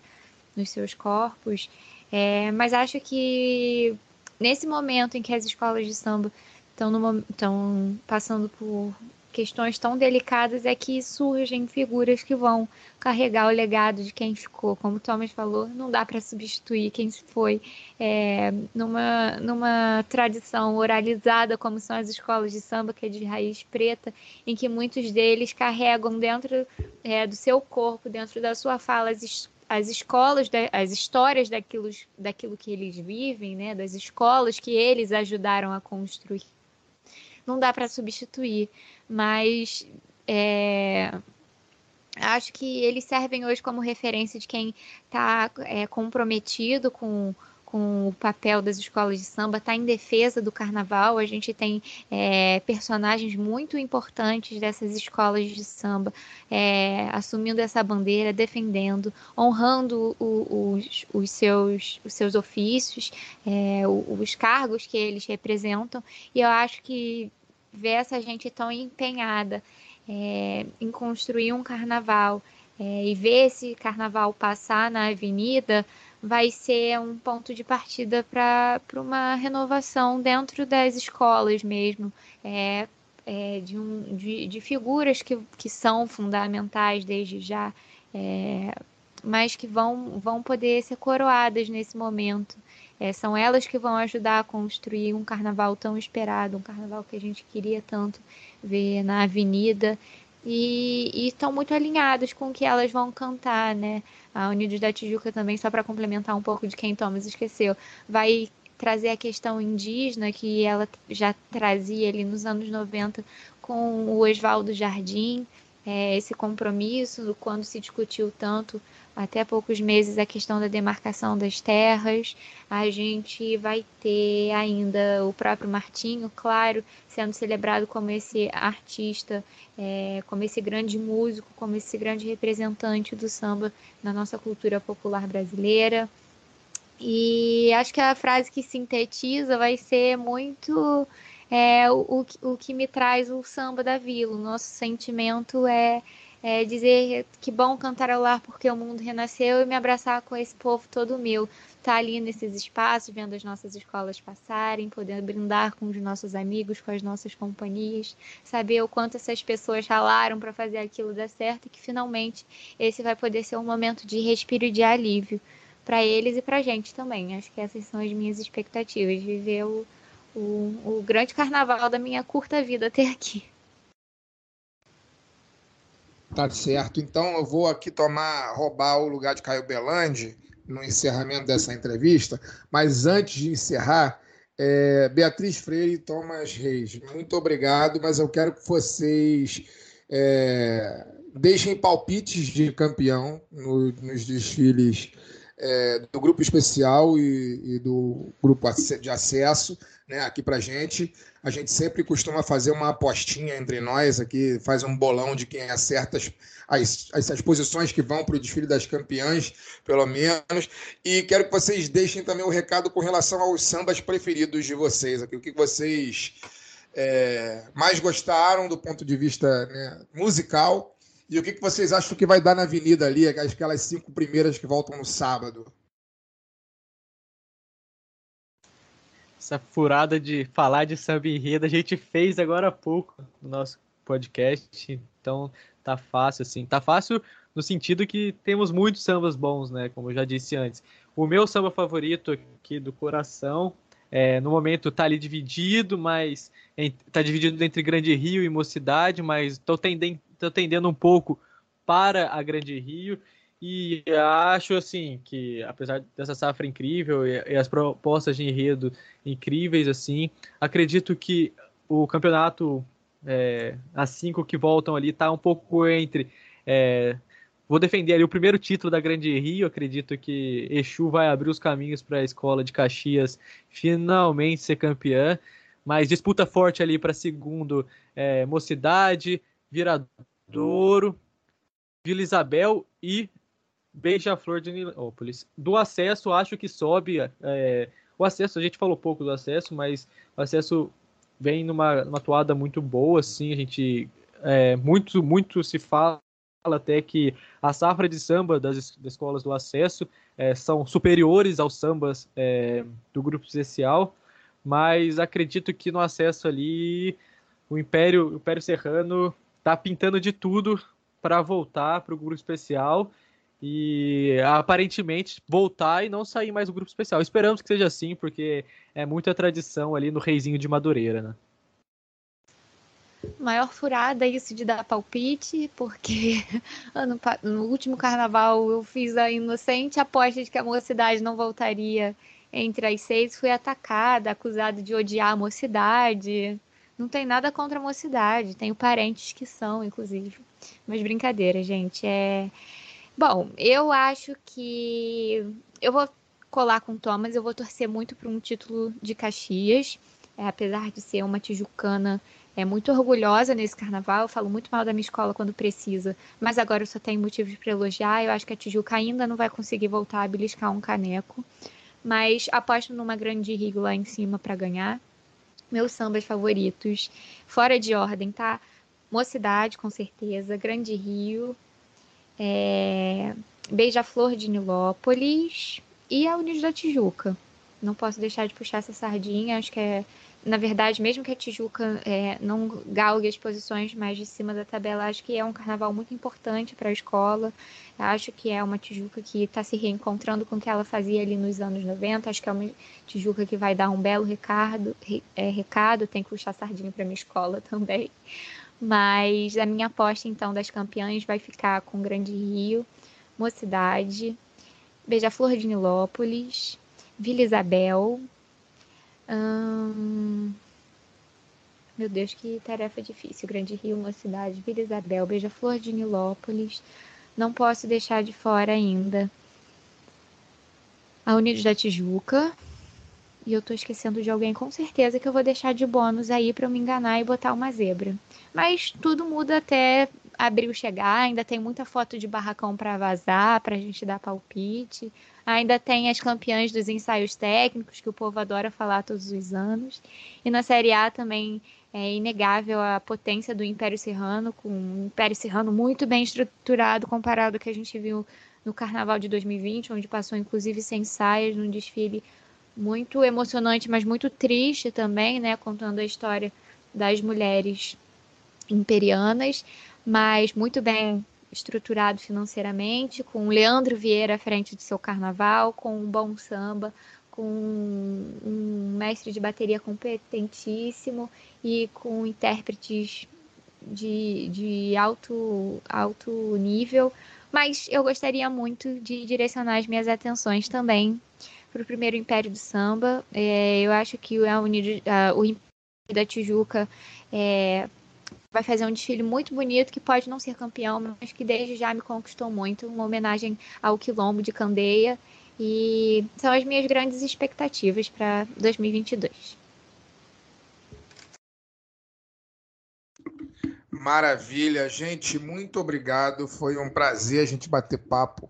É hoje aqui, né, sobre isso. É uma pena que o carnaval não vai acontecer em fevereiro. A gente também está muito ansioso, né? Todo mundo aqui desse, dessa, dessa mesa aqui, essa mesa virtual, com exceção da, da Luara, tá com o seu ingresso comprado para os dois dias de desfile. Acho que Daniel dá para um só, não é isso, Daniel? Mas, enfim, não importa. A gente está todo mundo muito ansioso para poder ver o desfile acontecer, porque a gente gosta de carnaval, a gente ama carnaval na Sapucaí, ama o carnaval de rua. Eu acho que a cidade do Rio de Janeiro não faz nenhum sentido se o Rio não tiver o carnaval. É, o carnaval é, é assim como também, era o antigo. Oi? O que, Daniel? Eu vou nos dois dias também. Ah, você vai nos dois dias. Eu pensei que você ia em um dia só. Mas, enfim, é, assim como era o antigo Maracanã, é, o carnaval é a grande alma dessa cidade e a gente ficar tanto tempo longe das escolas de samba faz muito mal à cidade, faz muito mal aos cariocas. A gente espera que o tempo passe rápido, que essa maldita doença nos abandone o mais rápido possível, que as pessoas se vacinem e que a gente possa voltar para a rua com, com toda a segurança possível, né, para curtir esse espetáculo que, de fato, na minha opinião, é o maior da Terra. Agradecer, Beatriz, agradecer, Thomas, pela presença. É... E é isso. Até a próxima. Recadinho final, se vocês quiserem deixar também, fiquem à vontade. Acho que nosso recado final é só agradecer o espaço, dizer que a gente se encontra ali, independente de setor, no Arrastão. A gente vai estar no setor 3 lá nos dois dias, com certeza. É... E mandar um abraço também, um beijo carinhoso, especial porque a gente não faz nada disso sozinho. O Carnavalize tem é, 12 pessoas por trás desse de tudo que a gente toca, né? A gente tenta se dividir em muitas faces, em muitas coisas. A gente brinca que a gente é multiplataforma, porque a gente quer agarrar de tudo um pouco. Mas muito orgulhosa do que a gente vem fazendo aqui, não com a pretensão de ser o melhor, mas pelo nosso compromisso pessoal mesmo de, de defender o que a gente ama e de deixar isso aí para quem quiser testemunhar daqui a alguns anos, quem quiser ler, ouvir é, e é, puder dar, dar fé de que a gente fez o melhor pelo que a gente acredita. Só agradecer mesmo é, pela oportunidade de vocês abrirem as portas aqui para gente. A gente que faz parte da mesma casa, que é a Central 3, mas é um prazer enorme estarmos juntos. É, agradecer a galera que nos acompanha. Se vocês que aqui do pessoal do lado B que estiver nos ouvindo é, e quiser conhecer um pouco mais sobre o nosso projeto, sigam a gente nas redes sociais. A gente está no Instagram com o IGCarnavalize e no Twitter, Carnavalize. A Bia falou que nós somos um projeto multiplataforma, então a gente está para além do podcast, a gente está no YouTube, nós temos é, um selo literário onde a gente publica livros é, exclusivamente de carnaval, né? Então a gente tem seis ou sete livros, é, salvo engano, publicados que abrangem a temática e a gente atua em todas as redes sociais sempre defendendo essa bandeira. Enfim, se vocês quiserem conversar mais com a gente, se quiserem mais informações, encontrem a gente lá que a gente vai estar à disposição de todos vocês. Forte abraço a todos. É isso, gente. Obrigado. E fica aqui também um abraço para o nosso amigo Cláudio Henrique Vaz, virgulino CH, que faz parte lá do nosso, nosso grupo de WhatsApp ao lado, lá o Sols Milton Cunha Online, é, onde a gente também conversa muito de carnaval. Um grupo que nasceu na arquibancada da Sapucaí e, obviamente, só os Milton Cunha Online, porque a gente passou a madrugada inteira conversando sobre os enredos, né? Nós, especialistas pra cacete, passamos a madrugada inteira conversando sobre o, sobre o samba, sobre, os, sobre o desfile. Você, você, você e o Caio estavam no 4, eu estava no 5 e o CH estava no 1. Isso, então era a forma que a gente tinha, era a forma que a gente tinha de conversar durante desfile, os desfiles. E aí, especialistas que somos, o nome do grupo, óbvio, só podia ser envolver o Milton Cunha. É isso, gente. Um abraço. Até a próxima. A gente se vê em breve. Se vê nessa Pucaí. E, e é isso. Valeu! Antes de irmos para o caô da semana, você já sabe, né? Aquela pausa para a gente dar os recadinhos dos nossos parceiros. Considere se tornar um apoiador do lado B na Aurelo, a primeira e única plataforma que remunera os podcasters a cada play. Você pode nos apoiar a partir de R$ reais, com direito a conteúdo exclusivo e participação em sorteios. Se você já é apoiador pelo Padrim ou pelo PicPay, considere migrar para Aurelo. Por enquanto, a Aurelo só aceita cartão de crédito. Sai da caixinha, teste a Aurelo e ajude ainda mais o lado B. Para quem não pode ou não quer ajudar financeiramente de maneira mensal, mas quer pingar uma merreca no lado B de vez em quando, pode fazer o pix para lado B do Rio, arroba yahoo.com. Compre sua camisa do lado de cá não tem caô, vendida pela Zeta Nossa em parceria com o lado B em www.zetanossa.com.br. Você também tem 15% de desconto nas compras com o cupom lado B15. Ouvinte Lado B tem 10% de desconto na veste esquerda com o cupom Lado B. Acesse www.vesteesquerda.com.br. O sorteio para apoiadores do Lado B é um oferecimento da Camisa Crítica. Ouvinte também tem 10% de desconto no cupom Lado B no site www.camisacritica.com. Conheça a WeCreate, a escola de idiomas parceiros do Lado B. Aprenda inglês, espanhol e francês em uma escola de idiomas criada e gerida por dois professores de luta, sem nenhum especulador bilionário por trás. Acesse www.wecreateidiomas.com. Agora sim a gente vai direto para o caô da semana.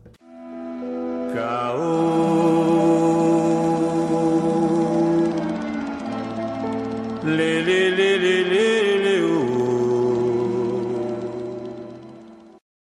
Bem, o caô da semana não poderia ser outro, uma tragédia de enormes proporções que destruiu casas, carros, a infraestrutura da cidade de Petrópolis, mas principalmente ceifou vidas, né? Dezenas de vidas, né? Até o fechamento desse roteiro, né, na tarde do dia 17, eram 108 mortos e mais de 100 desaparecidos. Esses números, enfim, não param de crescer. É verdade que a quantidade de chuva foi, enfim, muito absurda, né? 240 milímetros em duas horas, né? Mas é verdade também que essa quantidade de água em tão pouco tempo é um impacto direto da catástrofe climática que o planeta está passando. Outra grande verdade é a óbvia falta de planejamento urbano que data de décadas, né? na verdade, de séculos, né? em áreas tradicionalmente atingidas por esses desastres naturais, como essas chuvas que ocasionaram enchentes e deslizamentos em Petrópolis. E aí, para falar um pouco sobre isso, para fazer a introdução aqui ao debate do CAO, a gente convocou o nosso camarada, Eduardo Sabarreto, professor, economista, estudioso dos impactos ambientais, autor do livro Capital na Estufa, para dar uma, uma contribuição para a gente. Manda a brasa aí, Edu. Olá, ouvintes do lado B. Hoje eu fui convocado para fazer um rápido comentário sobre a tragédia em Petrópolis, de 15 de fevereiro de 2022. Eventos como esse demonstram de maneira bastante contundente que aquilo que chamamos de crise climática não se desenrola apenas como uma série de eventos inéditos. Na verdade, a característica mais visível que essa crise já vem exibindo é a ocorrência de eventos já conhecidos, porém em intensidade e frequência aumentadas. Assim posto, pode parecer pouco assustador. Mas o caso de Petrópolis nos ajuda a dimensionar melhor a gravidade de uma crise que multiplica os eventos extremos e os torna cada vez mais extremos. Desde o dia seguinte à tempestade fulminante, a imprensa vem repercutindo a informação de que há 90 anos não chovia tanto em tão pouco tempo em Petrópolis. Ou seja, se essa informação estiver correta, trata-se de um evento meteorológico extremo, porém não inédito. Repare, no entanto, que nove décadas passaram entre uma ocorrência e outra. É claro que as características sociais, econômicas e demográficas eram à época completamente diferentes. Mas, mesmo se supusermos que a Petrópolis de 90 anos atrás era exatamente a mesma de hoje, e que, portanto, a destruição de 90 anos atrás fosse a mesma de agora, 90 anos é um intervalo considerável. Tais intervalos longos entre um evento extremo e outro tendem a tornar-se cada vez mais raros. Segundo projeções do IPCC, o painel intergovernamental sobre mudanças climáticas, eventos extremos que tinham a possibilidade de ocorrer uma vez a cada 100 anos podem passar a ocorrer até mesmo anualmente. O mecanismo climático básico por trás de uma chuva catastrófica como essa não é difícil de entender. Uma atmosfera cada vez mais quente tem uma capacidade desproporcionalmente crescente de armazenar umidade. Isso, por um lado, aumenta a frequência e intensidade de secas agrícolas e hidrológicas, pela evaporação aumentada, e por outro lado aumenta a frequência e intensidade de chuvas torrenciais cada vez mais devastadoras. O principal aspecto desse aumento de frequência que precisa ser destacado é que 90 ou 100 anos dão à população da área atingida tempo de reconstruir e tempo de se preparar para outros eventos semelhantes. Alguns poucos meses entre uma tragédia e outra debilita profundamente nossa capacidade de resposta. E convenhamos, nosso desempenho diante de eventos meteorológicos relativamente moderados, frequentes e consideravelmente previsíveis é vergonhoso em um nível que desafia a imaginação. E os impactos de uma realidade climática cada vez mais desafiadora certamente serão potencializados por nosso despreparo estrutural. Note, é verdade que nosso despreparo estrutural é resultado de um misto de negligência e projeto.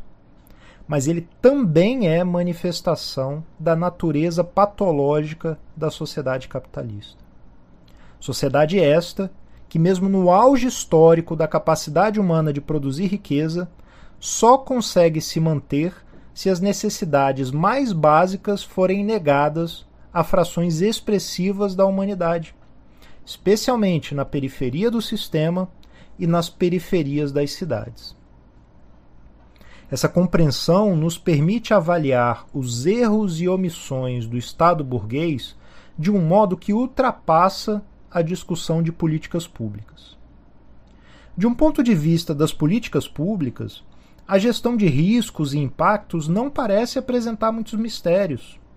Defesa Civil, bombeiros e quaisquer outras forças de resgate bem remuneradas, treinadas e equipadas, coleta e tratamento adequados do lixo urbano, dragagem periódica de rios, manutenção periódica da contenção de encostas, aflorestamento e reflorestamento, controle da ocupação de áreas de risco, previsão meteorológica e sistemas de alerta capazes de se antecipar à população eventos extremos, logísticas de evacuação estabelecidas e adequadamente comunicadas, infraestrutura urbana adequada para receber com dignidade eventuais desalojados, auxílio financeiro para a população afetada, etc, etc, etc.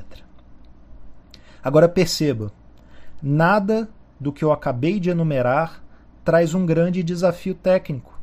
Nada disso demanda um grande avanço da ciência ou da tecnologia. Nada disso envolve um nível de complexidade ou sofisticação impossível de manejar. Nada disso excede o básico do básico. No entanto, o Estado burguês tem se demonstrado crônica e crescentemente incapaz de garantir até mesmo esse básico.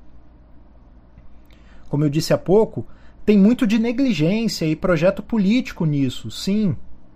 Mas se fizéssemos um exercício de imaginação e supuséssemos que não houvesse a tal negligência e que o projeto político fosse outro, mesmo assim, o básico que acabei de descrever não estaria muito mais próximo do alcance. No capitalismo atual, financeirizado e em crise permanente, os recursos direcionados às forças de segurança, defesa civil e ordenamento urbano cumprem fins repressivos e de garantia da ordem. Nesse capitalismo, a coleta e o tratamento do lixo são realizados apenas na medida em que geram lucros, não na medida necessária. Nesse capitalismo, a própria necessidade de dragagem dos rios é imensamente potencializada porque nosso consumo hipertrofiado, estimulado pelo capital por necessidade, produz um fluxo monumental e impossível de administrar de lixo e esgoto. A contenção e manutenção de encostas é permanentemente travada pela incapacidade financeira do Estado o controle da ocupação de áreas de risco ou de proteção ambiental esbarram na necessidade do capital de garantir um manancial de forças de trabalho disponíveis à mão, mas não necessariamente vivendo em condições dignas. A previsão meteorológica funciona, e às vezes os sistemas de alerta também, avisando as pessoas da necessidade de evacuarem suas casas. Mas para onde essas pessoas vão? Como viverão? De novo, não cabe no orçamento. Ou, quando cabe, é sempre de maneira temporária e insuficiente. Se deslocamos o foco desse básico para outras exigências mais complexas, o quadro se agrava. Se o planeta em transformação será, de um ponto de vista ecológico, cada vez mais hostil, precisamos não apenas dos meios de prevenção e alívio de impactos que mencionei, precisamos avançar em termos de adaptação a essas transformações. No caso das cidades, precisamos constituir estruturas e redes de resiliência. Acabo de mencionar duas palavras que caíram em desgraça: resiliência e adaptação. Resiliência adquiriu uma carga totalmente neoliberal e conformista. Aguentar firme, de cabeça erguida e individualmente a máquina de moer gente que é o capitalismo. Adaptação foi mais ou menos pelo mesmo caminho. O sentido corrente é o de aceitar de maneira fatalista que o capitalismo e a destruição ecológica são o fim da história e encontrar meios de adaptação neste inferno. Mas reabilitemos essas palavras em um sentido mais fecundo. Primeiro, sem mitigação, isso é, sem uma reversão das dinâmicas destrutivas, nenhuma adaptação é possível e nenhuma adaptação relevante é possível no capitalismo. Então, a adaptação exige ruptura, não conformismo com essa realidade presente insana. Segundo, há impactos climáticos e ecológicos razoavelmente previsíveis, que já não temos condições de evitar. E cada novo evento extremo demonstra cabalmente que estamos completamente despreparados para enfrentá-los. A resiliência aqui adquire um sentido de resistência coletiva, por um lado, e de uma organização material da vida que não se ilude com a crença numa capacidade ilimitada de controlar a natureza, por outro lado. Assim enunciadas, fica evidente que essas duas tarefas não estão ao alcance do Estado burguês. E fica evidente também que até mesmo medidas técnica e operacionalmente simples estão fora do seu alcance. Esse mundo de merda, povoado de tragédias evitáveis, é o melhor que o capital tem a nos oferecer. E a calamidade de Petrópolis é mais um aviso de que, se não tomarmos nosso futuro em nossas mãos, seremos arrastados por realidades cada vez mais distópicas, desiguais, violentas. Enfim, cada vez mais mortais. Bem, a fala do Edu, o Edu já esteve com a gente em lives, o Edu já esteve aqui no lado B para falar sobre essas mudanças climáticas, que na verdade é uma catástrofe climática, né? Que não tem volta mais, né? Estamos em estágio de não retorno das questões climáticas que o planeta vive. Isso já está difundido aí, é, não, não, não só pelo viés anticapitalista que o Edu uh, dá para a coisa, mas inclusive é, é, é, institutos e especialistas que de nada de marxistas ou comunistas têm, né? A gente já chegou nesse ponto de não retorno. Né? Acho que é uma questão que também a gente é, vai tratar aqui de alguma forma superficial, mas enfim, vai conseguir explicar um pouco. O Daniel pode explicar um pouco para a gente. É sobre a questão do planejamento urbano. Né? A gente vive o Rio de Janeiro em si né, é, um, é um milagre da natureza. Né? Até vou fazer aqui uma parte do roteiro.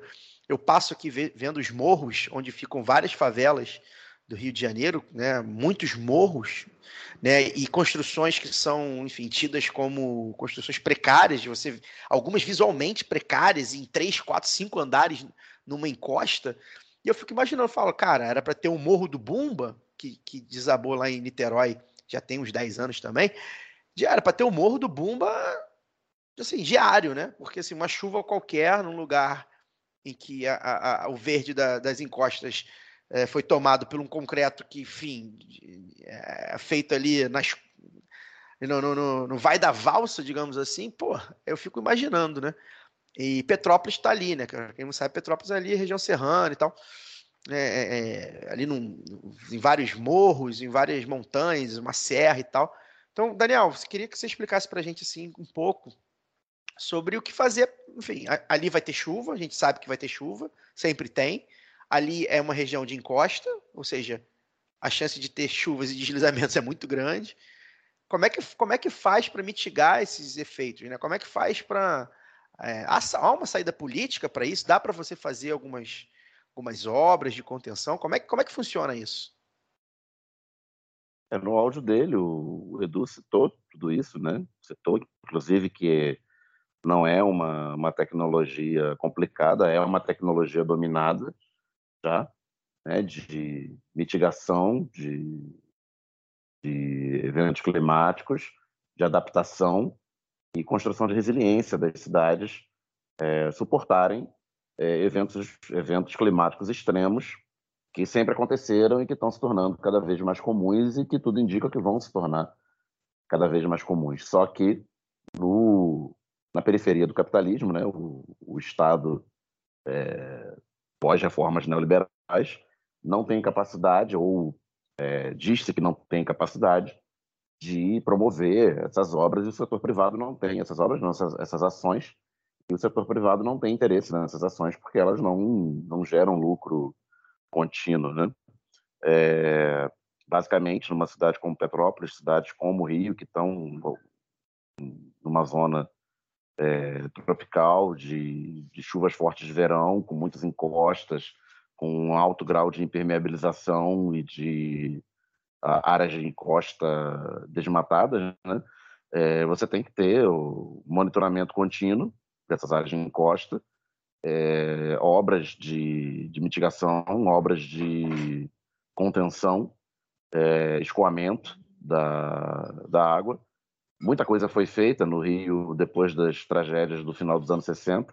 Né? Quem, quem conhece, quem anda pelo Rio de Janeiro, sobretudo na Zona Sul, quando você olhar para cima, vai ver alguma obra de contenção né? nos morros, é, pedaço de tem muita encosta íngreme, né, com pedaços de pedra que poderiam potencialmente soltar lá, você vai ver grandes colunas de concreto é, ou paredes de concreto é, segurando pedaços de pedra que poderiam é, rolar e vir abaixo e cair em prédios. É, mas você tem que ter, isso custa, custa dinheiro, custa recurso, você tem que ter a famosa vontade política e mobilização política para fazer com que isso aconteça. E como ele falou né, no áudio também, você muitas vezes tem é, sirenes em, em, morros, em áreas de encosta. E aí agora a gente tem a notícia em Petrópolis que dois dias antes a prefeitura sabia que haveria uma chuva de sem precedentes em, em muitos anos, de grande potencial devastador. Só que aquela coisa, você vai, chega lá no, na comunidade ou no bairro e falar para as pessoas evacuarem suas casas durante 24 horas, elas vão para onde? Se você não tem uma política permanente é, de mobilização para eventos climáticos extremos, se você não tem pontos de apoio previamente designados, estruturados para receber é, essas pessoas e o hábito de, de, de constantemente as pessoas deixarem suas casas quando tiver a, a possibilidade de eventos desse tipo. Imagina, agora a gente, depois que, como é que é, depois que o, que o, que o leite está derramado, né, a gente chora em cima, mas voltemos 48 horas no tempo. Se chega alguém num, num lugar que, nunca, que não, não acontece isso com tanta frequência, é, dizendo que vai ter uma chuva com imagens que a gente viu, é, que, que vai acontecer coisas é, apocalípticas, né? Essas imagens impressionantes que a gente está vendo. Talvez as pessoas não acreditassem, talvez as pessoas achassem que estivesse exagerando. Então, tem que construir essa cultura é, de, de adaptação a esses eventos e ter uma estrutura é, previamente montada e preparada para poder evitar ao máximo tragédias desse tipo. E Luara, você que está sempre é, nos ensinando, né, de uma maneira é, que, eu, que eu admiro muito, eu gosto muito de você o jeito que você fala sobre é, organização, né? Organização política, é, não necessariamente partidária, mas em movimentos, né? Fazer a política, né? Nós sermos a política, né? Que é um negócio que não é simples, né? Mas você fala sempre nas suas, nas suas ponderações, né? Como é que a gente faz é, para tensionar esse esse debate, né? Que é um debate que primeiro ele só acontece quando tem tragédia, né? A gente não vê esses debates acontecendo antes das tragédias. As tragédias se repetem. É... E eu não falo aqui nem, nem da questão ambiental, porque a questão ambiental me parece que é algo até um pouco mais. É um contexto um pouco mais globalizado, digamos assim, né? Ah, os países se reúnem, aí tem a COP, sei lá o quê, os países precisam fazer isso e tal. Mas um planejamento urbano mínimo, né, para uma mitigação de danos e tudo mais. É, o pequeno, o, a pequena política, vamos dizer assim, né, aquela política comunitária, ela às vezes resolve, né? Às vezes uma pressão ali de, de moradores organizados, né, de, de, de pequenos comerciantes, de, enfim, enfim né, da, da, da, da, sociedade como um todo, ela pode resolver ali, de repente, a, o, o, seu morro né, ter um, um instrumento de, de contenção de danos é, mais evoluído do que o geral, o seu a, é, a sua rua que está ali na ali, que está ali na, na, na, beira do rio e que o rio transborda e tal. Como é que a gente faz esse debate? Como é que a gente faz esse tensionamento para não deixar na mão, né, do, do, do, dos poderosos, vamos dizer assim, que esses realmente não têm interesse. Pois é, Caio. Eu, você falando aí de repetição, né? Eu estava ouvindo a fala do Eduardo e, e, tem uma coisa que me pegou muito ali, assim, quando ele disse que a, a, fala da frequência, né? É, desses desastres, que isso debilita a nossa capacidade de resposta. E aí eu acho que em muitos níveis, não só do poder público, né, não só de quem deve cuidar, fiscalizar, enfim, é, mas acho que de todo mundo. A gente vê que muito assim é muito comum a gente ver né que quem tem tudo quem tem tão pouco dizendo que perdeu tudo assim a gente não está falando só de móveis mas da casa de um teto da dignidade às vezes da própria história nós estamos falando das memórias mesmo, né? Os álbuns de fotografia, esses pertences queridos, sabe aquela coisa assim? E aí parece besteira quando a gente está presenciando centenas de mortes. É claro que a vida é um bem maior, mas tem uma violência muito grande por trás de cada enchente. E isso acaba minando a nossa capacidade de, de organização. Até a gente vai ficando destruído ali, poxa, todo ano ter que refazer a minha vida, né? E ainda tem esse senso comum, esse mito que diz que esse país é abençoado porque não tem tsunami, não tem terremoto, sendo que a gente vê essas barbaridades, cidades inteiras arrasadas, famílias destruídas, porque aí uma evidente prostituição entre poder público e especulação imobiliária, crescimento desordenado, perímetro urbano. E eu acho mesmo que a única resposta que a gente pode dar é a organização, é pensar novas formas de, de pensar as cidades, né, o nosso desenvolvimento mesmo, nossos recursos. Porque quando a gente pensa que o Brasil tem é, tão pouco em saneamento básico, por exemplo, sabe? É um negócio que, que é enlouquecedor. E aí você vê lugares assim que as pessoas não têm acesso a isso, não têm acesso a uma dragagem, uma drenagem, os rios são canalizados de forma, é, desculpa a expressão aí, mas é a moda caralha, sabe aquela coisa assim?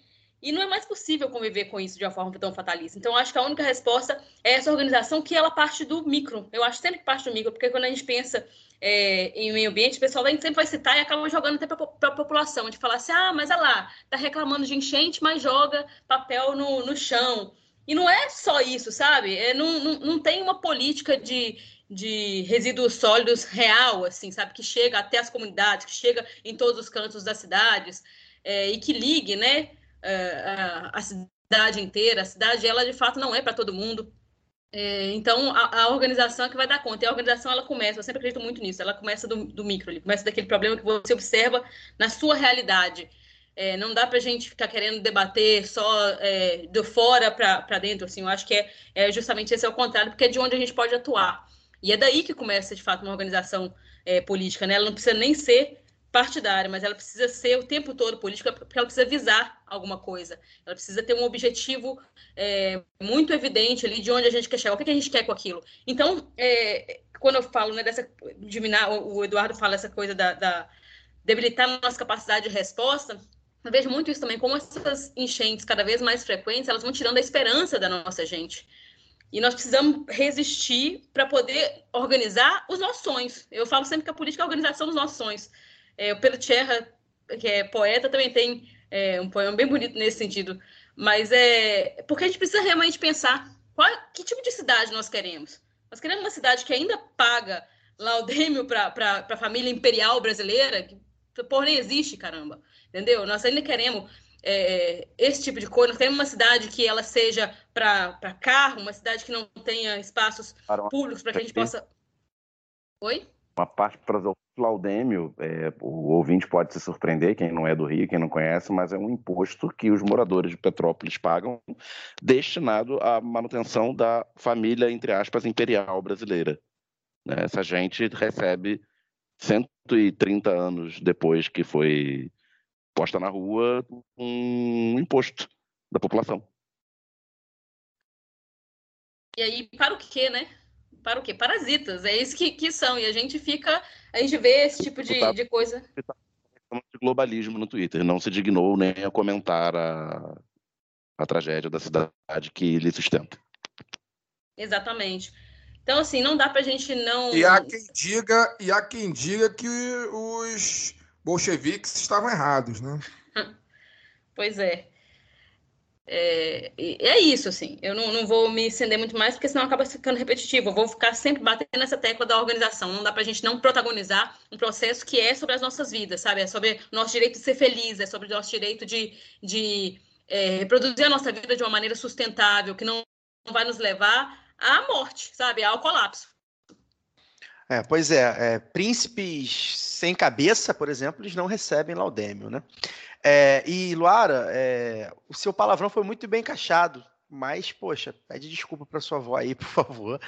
É, né, ela não pode ficar ouvindo esses palavrões aí. Ela é uma ouvinte, a gente tem que respeitar nossas ouvintes. Tô brincando. É, Fagner, né? A gente, a gente tem comentado né, o choque que a gente ficou né, em ver as imagens, as primeiras imagens que chegam, né? E aí a gente já comenta, ih, vai dar ruim. E aí já, come, aí já começa a ver mais imagens, já tem registros de deslizamento, de, de, de, de prédios, de casas ficando submersas na, na, lama, né? E aí já começa a vir mortes e tal, enfim, a gente ficou bastante em choque, não tem como não ficar né, em choque vendo essas imagens, desanima bastante, como a Laura falou, a gente acaba desanimando tem um, um, uma declaração de um, de um rapaz também que perdeu, enfim, sei se perdeu só parentes e casas, enfim, não sei que perdeu coisas, né? Perdeu pessoas e coisas. E aí ele fala, cara, não tem como ser forte. O que eu vou ser forte? Perdi tudo, né? Eu não, não tenho nada aqui mais. Como que eu vou ser forte da onde? Vou tirar força da onde? Né? Porque, é, sei lá, né? O conceito de lar, né? Quando você perde alguém, você volta para o seu lar, tem uma coisa ali que vai te reabilitar. E ao contrário, é a mesma coisa. Você perdeu o seu lar, mas você tem alguém ali para estar com você. E quando você perde os dois? Né? Como é que faz? E a gente ficou bastante chocado, né? Enfim, esse choque que nos dá é, fica ainda maior quando se trata de Petrópolis, exatamente porque, como a Luara falou, né, do, do Laudêmio, e o Daniel explicou, isso fica ainda mais revoltante. A gente está falando de milhões, é uma arrecadação que deu, sei lá, 5 milhões por ano que é um negócio que com certeza ajudaria, salvaria vidas, né? Salvaria ali duas vidas, dez vidas, vinte vidas, não importa. A gente estaria falando de menos pessoas mortas se esse, se esse dinheiro fosse aplicado.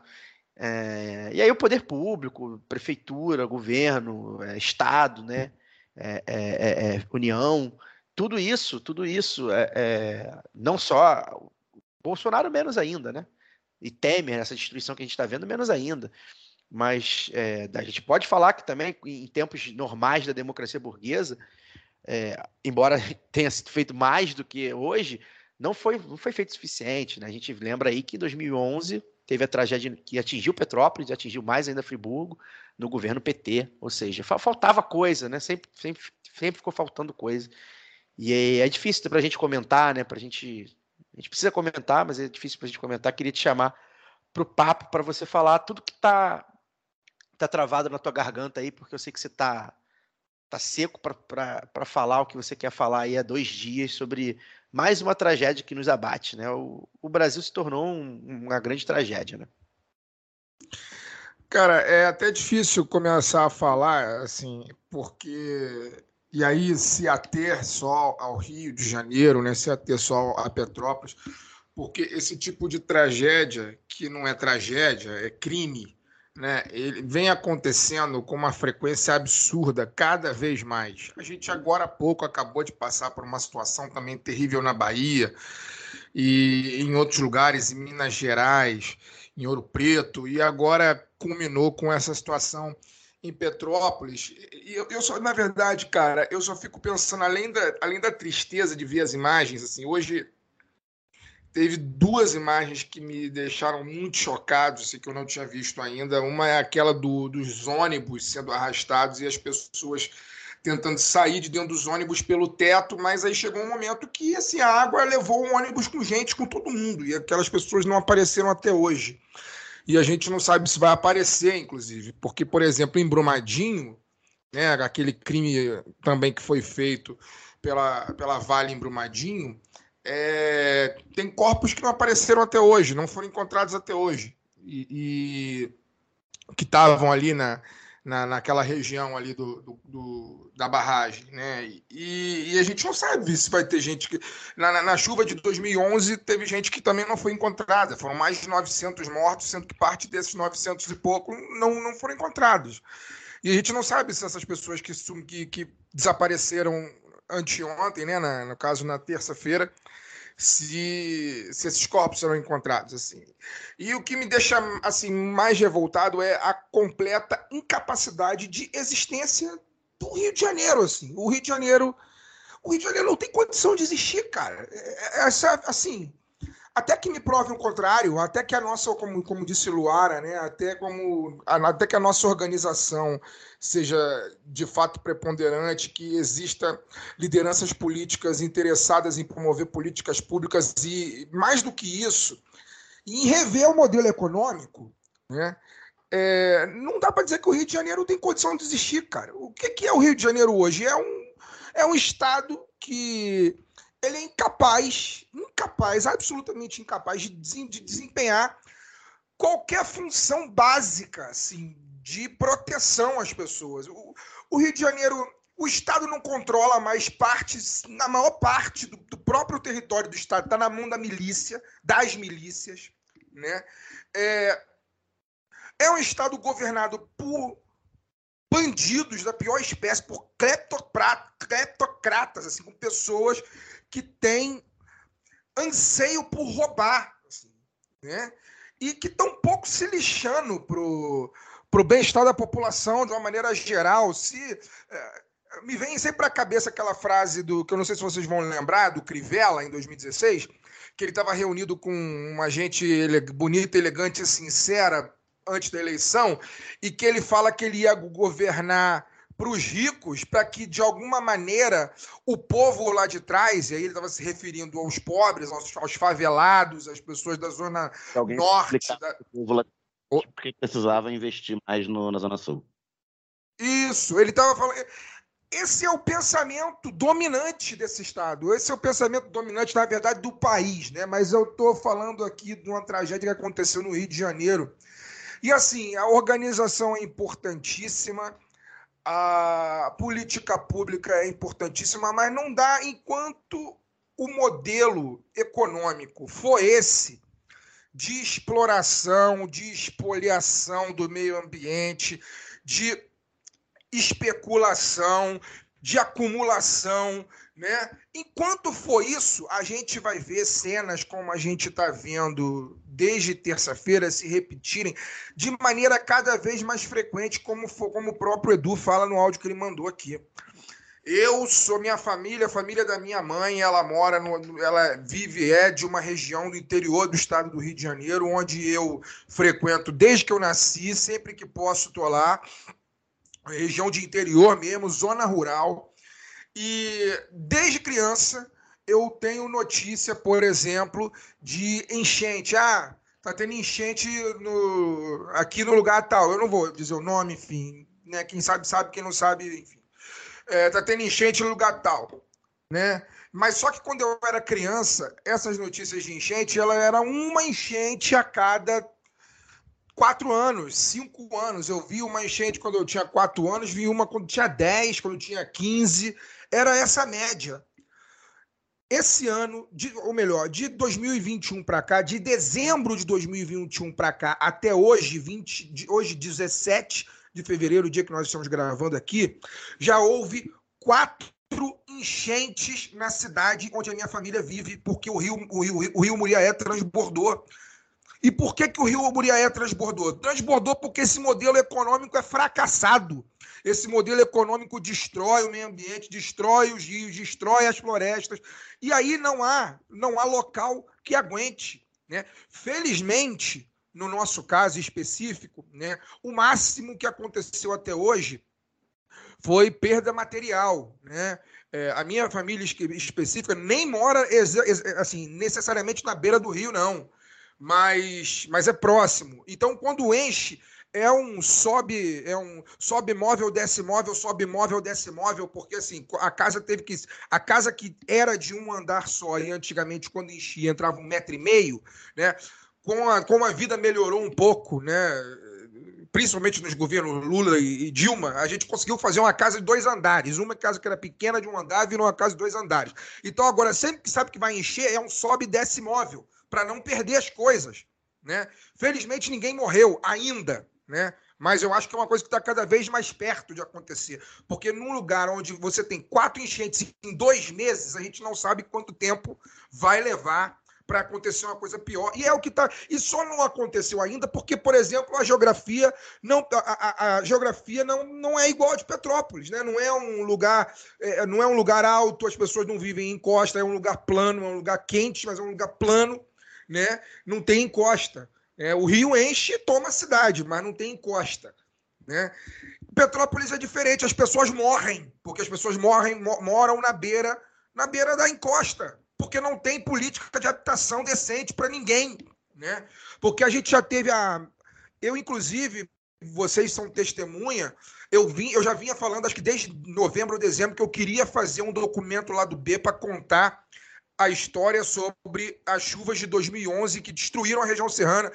Nova Friburgo, Petrópolis, Teresópolis, São José do Vale do Rio Preto, Areal, aquela região toda ali foi destruída pela chuva de 2011. E eu não vou dizer que eu fui voto vencido porque eu estaria sendo injusto, mas todo mundo achou que foi uma ideia extremamente baixo astral. Por mais que seja necessário falar, é extremamente baixo astral falar daquilo que aconteceu em 2011. Relembrar aquilo 10 anos depois, 11 anos depois. Acabou que a gente entrou de férias e nem, nem chegou a decisão se faria ou não isso em 2022, em algum momento de 2022, um lado B, um documento lado B sobre aquele episódio. E aí a gente nem chegou a essa conclusão, já acontece uma coisa pior, né? Concentrada num único município que paga laudêmio para uma família que não existe, para uma família de parasitas. É, disso, sabe, que a gente está falando. É disso que a gente está falando. A gente está falando de um lugar que não provê condições mínimas de vida, de dignidade à, a, sua própria população, mas paga, mas essa própria população paga um imposto para uma família de parasita, que eu sei lá quantos milhões por ano isso dá. Né? São, é 2,5% de cada é, movimentação imobiliária num determinado, numa determinada faixa do município. Né? Dentro de uma determinada faixa do município, se você vender um imóvel, 2,5% do valor da venda é paga por uma família de parasitas que não deveria existir há mais de 100 anos. Né? É disso que a gente está falando. É disso que a gente está falando. E fora isso, a gente está falando de falta de, de, de, de, vontade política de resolver problemas. Né? A gente está falando de cleptocracia, a gente está falando de ladrão, de gente que é que está no, no, no, no, nos, nos, cargos públicos, né? os mais importantes cargos públicos do país, do Estado e dos municípios, que não estão ali para trabalhar pela população, estão ali para roubar, para roubar, né? e para não assumir responsabilidade quando a merda acontece. Que é isso, agora você vê o governador do Estado, que é um governador sem voto, né? Um governador sem voto, um cara, um jabuti que colocaram em cima da árvore, ter a cara de pau de falar que o governo dele é exemplar no que tange a proteção das encostas, as políticas de habitação. E aí, menos de 24 horas depois que esse cara de pau dá essa declaração, né, a imprensa divulga que menos de 50% do recurso público que deveria ser destinado para esse tipo de, de, de, política pública não foi investido pelo governo do estado do Rio. É disso que a gente está falando. Né? É disso. É disso que a gente está falando e é disso que, que também precisa ser falado que nenhum canal de televisão que está cobrindo essa tragédia tem coragem de falar, porque, obviamente, é ultracapitalista, é ultraliberal, né? é concentrador de renda, defende concentração de renda, defende expo é, é, é, exploração, defende a, a, a especulação imobiliária, não tem coragem de dizer. A culpa é do capital. A culpa é do capital. Ou muda o modelo econômico, ou a gente passa a viver em função da vida, ou tragédias como Petrópolis vão acontecer cada vez mais frequentes. Em menos de três meses, a gente já viu acontecer uma catástrofe na Bahia, já viu acontecer em Minas Gerais, agora aconteceu uma pior em Petrópolis, e eu estou contando aqui porque, inclusive, nem sai direito na televisão. A cidade que minha família vive, que também é no Rio de Janeiro, já passou pela quarta enchente em dois meses e quarta enchente em dois meses. Por quê? Por quê? Por causa de tudo isso que a gente está falando. Por causa de falta de organização, por falta de roubo, por causa de roubo, né? por causa de é, falta de investimento, falta de vontade política e por causa desse modelo econômico assassino que a gente, infelizmente, é obrigado a viver embaixo dele, que se chama capitalismo. O capitalismo não existe para defender a vida de ninguém capitalismo existe para poder concentrar renda na mão de quem já é muito rico, que não trabalha, que ganha dinheiro dormindo, ganha dinheiro enquanto eu trabalho para cacete. Todos nós aqui trabalhamos para cacete para enriquecer um burguês safado que só quer saber de tirar até a minha última gota de sangue até o dia que eu seja descartável e coloca outro, mais, outro com outro no meu lugar. Essa é a questão. Ou a gente rompe com esse modelo e aí ninguém vai falar melhor do que o, o o Edu falou no áudio dele, né? Porque o cara tem livro sobre isso, né? Mas ou a gente rompe o modelo com isso, ou hoje são, no momento, se não me engano, 105 mortos. Esse número de mortos vai crescer. E outra chuva vai cair semana que vem. Inclusive, no momento em que nós estamos aqui, estamos falando, está chovendo forte em Petrópolis, né? A previsão de a previsão para quinta e sexta-feira em Petrópolis é de 65 milímetros de chuva. Não é uma chuva fraca, sobretudo num lugar que já está encharcado. Né? A gente não sabe o que pode acontecer, mas coisa boa, né? Não é, não é. Ou a gente rompe com esse modelo, ou a gente educa as pessoas, né? A gente a gente consegue dialogar e mostra para as pessoas que esse modelo excludente, assassino, não nos serve, ou é o fim da gente, é o fim da nossa, da nossa espécie. A verdade é essa, cara. A gente já não está falando mais de milênios nem de séculos, a gente está falando de décadas. A gente está falando de décadas. Ou a gente muda o modelo econômico, ou, amigo, né? Nem a nossa geração consegue garantir que vai morrer de velhice, não. Inclusive porque a gente está indo no meio de uma pandemia. Mas nem a nossa geração. Né? A gente está destruindo o planeta e a gente está se autodestruindo, cara. A gente está se autodestruindo. E acho que esse que é o recado que a gente tem que dar aqui. É óbvio que a gente se indigna, né? a gente assiste o que a televisão está falando, tem que assistir, tem que saber.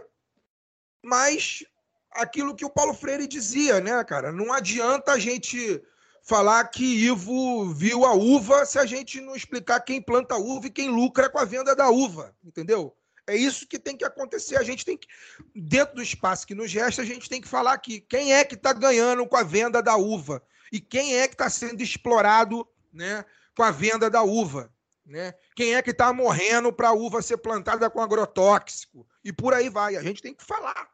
A gente tem que falar.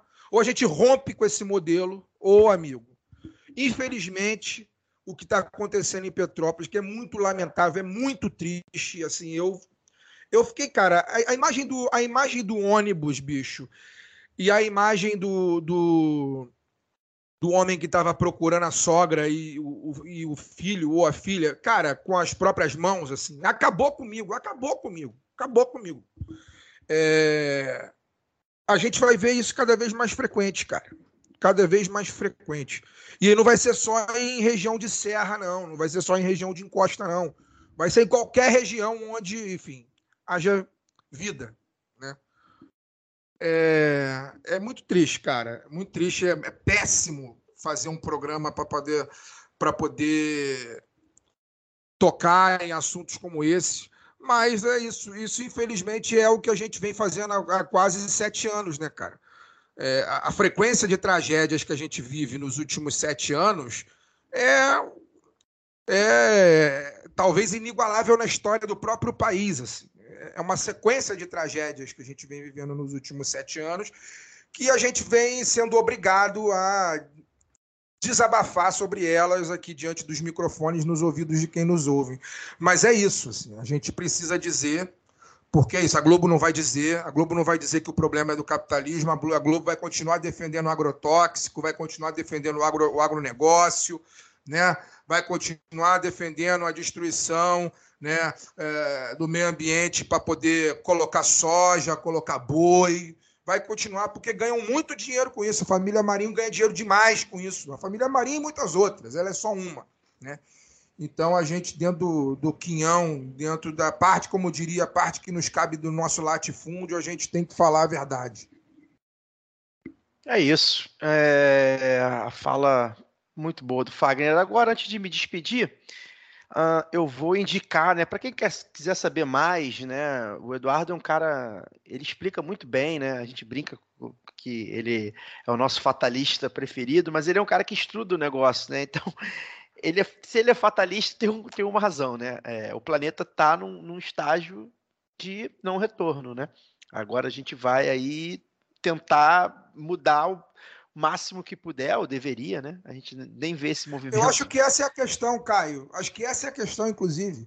A gente tem que parar de olhar o Edu como fatalista. O Edu não é mais fatalista, o Edu é realista, cara. Exato. O Edu é realista. Exato. O que ele está falando não é mais conjectura. O que ele está falando há alguns anos não é mais conjectura. O que ele está falando há alguns anos já está acontecendo. E está acontecendo cada vez mais frequentemente, entendeu? Exato, perfeito. E é isso. Então, para saber mais, né, o Edu tem o, o Capital na Estufa, o livro dele. O Edu conversou com a gente uh, no dia 25 de outubro de 2019, no lado B do Rio 124, Capitalismo versus Ecologia. O Edu conversou com a gente na live B do Rio, Capitalismo contra o Clima, no dia 15 de agosto de 2021, lá no YouTube do lado B. Então, é, eu recomendo, recomendo realmente, porque vale muito a pena dar uma, uma ouvida e uma lida no que o Edu tem a dizer. Luara, obrigado pela sua presença virtual e até semana que vem. Valeu, Caio, valeu, Fagner, valeu, Daniel. É, eu agradeço, agradeço vocês aí, agradeço nossos ouvintes do lado B pela, pela paciência.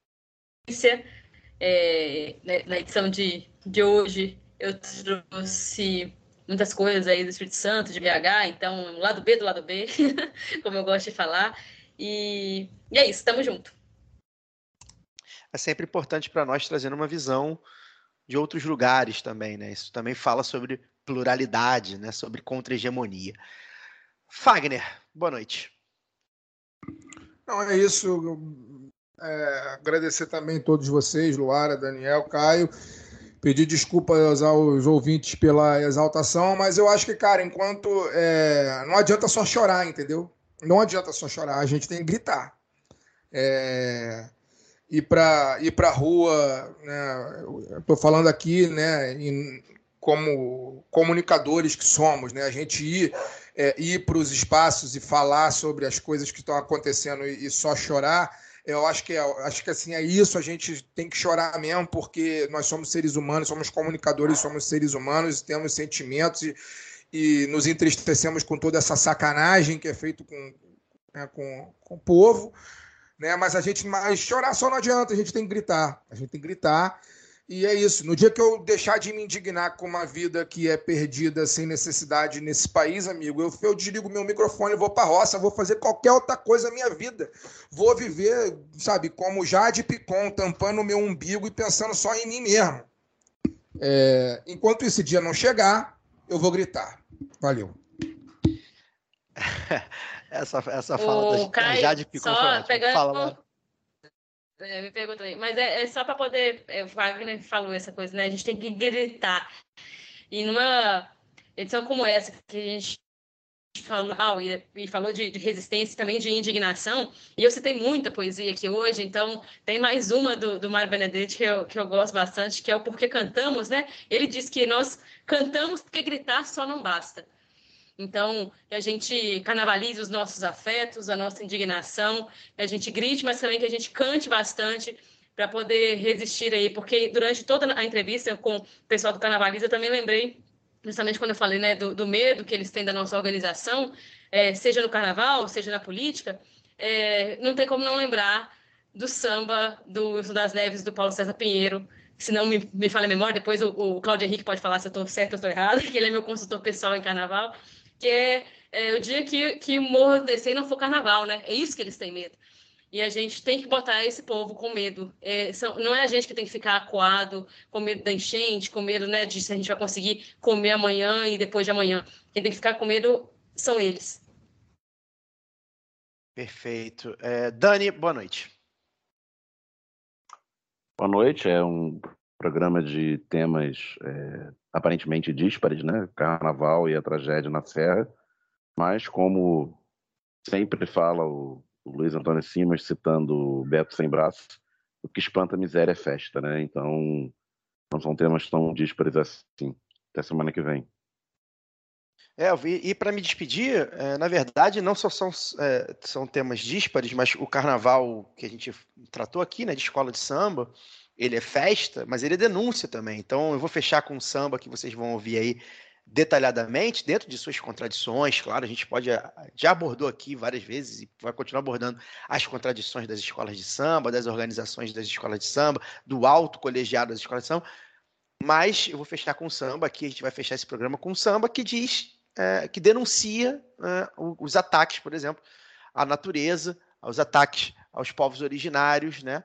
é, que denuncia Belo Monte, por exemplo, entre outras coisas, diz, diz isso no samba.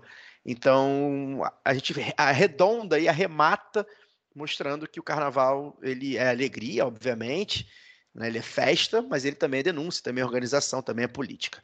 Até semana que vem. Semana que vem tem roletão da pistolagem, então aguardem aí até semana que vem. Valeu! Alô, Imperatriz Leopoldinense! Agora é no amor, é na raça, é no talento.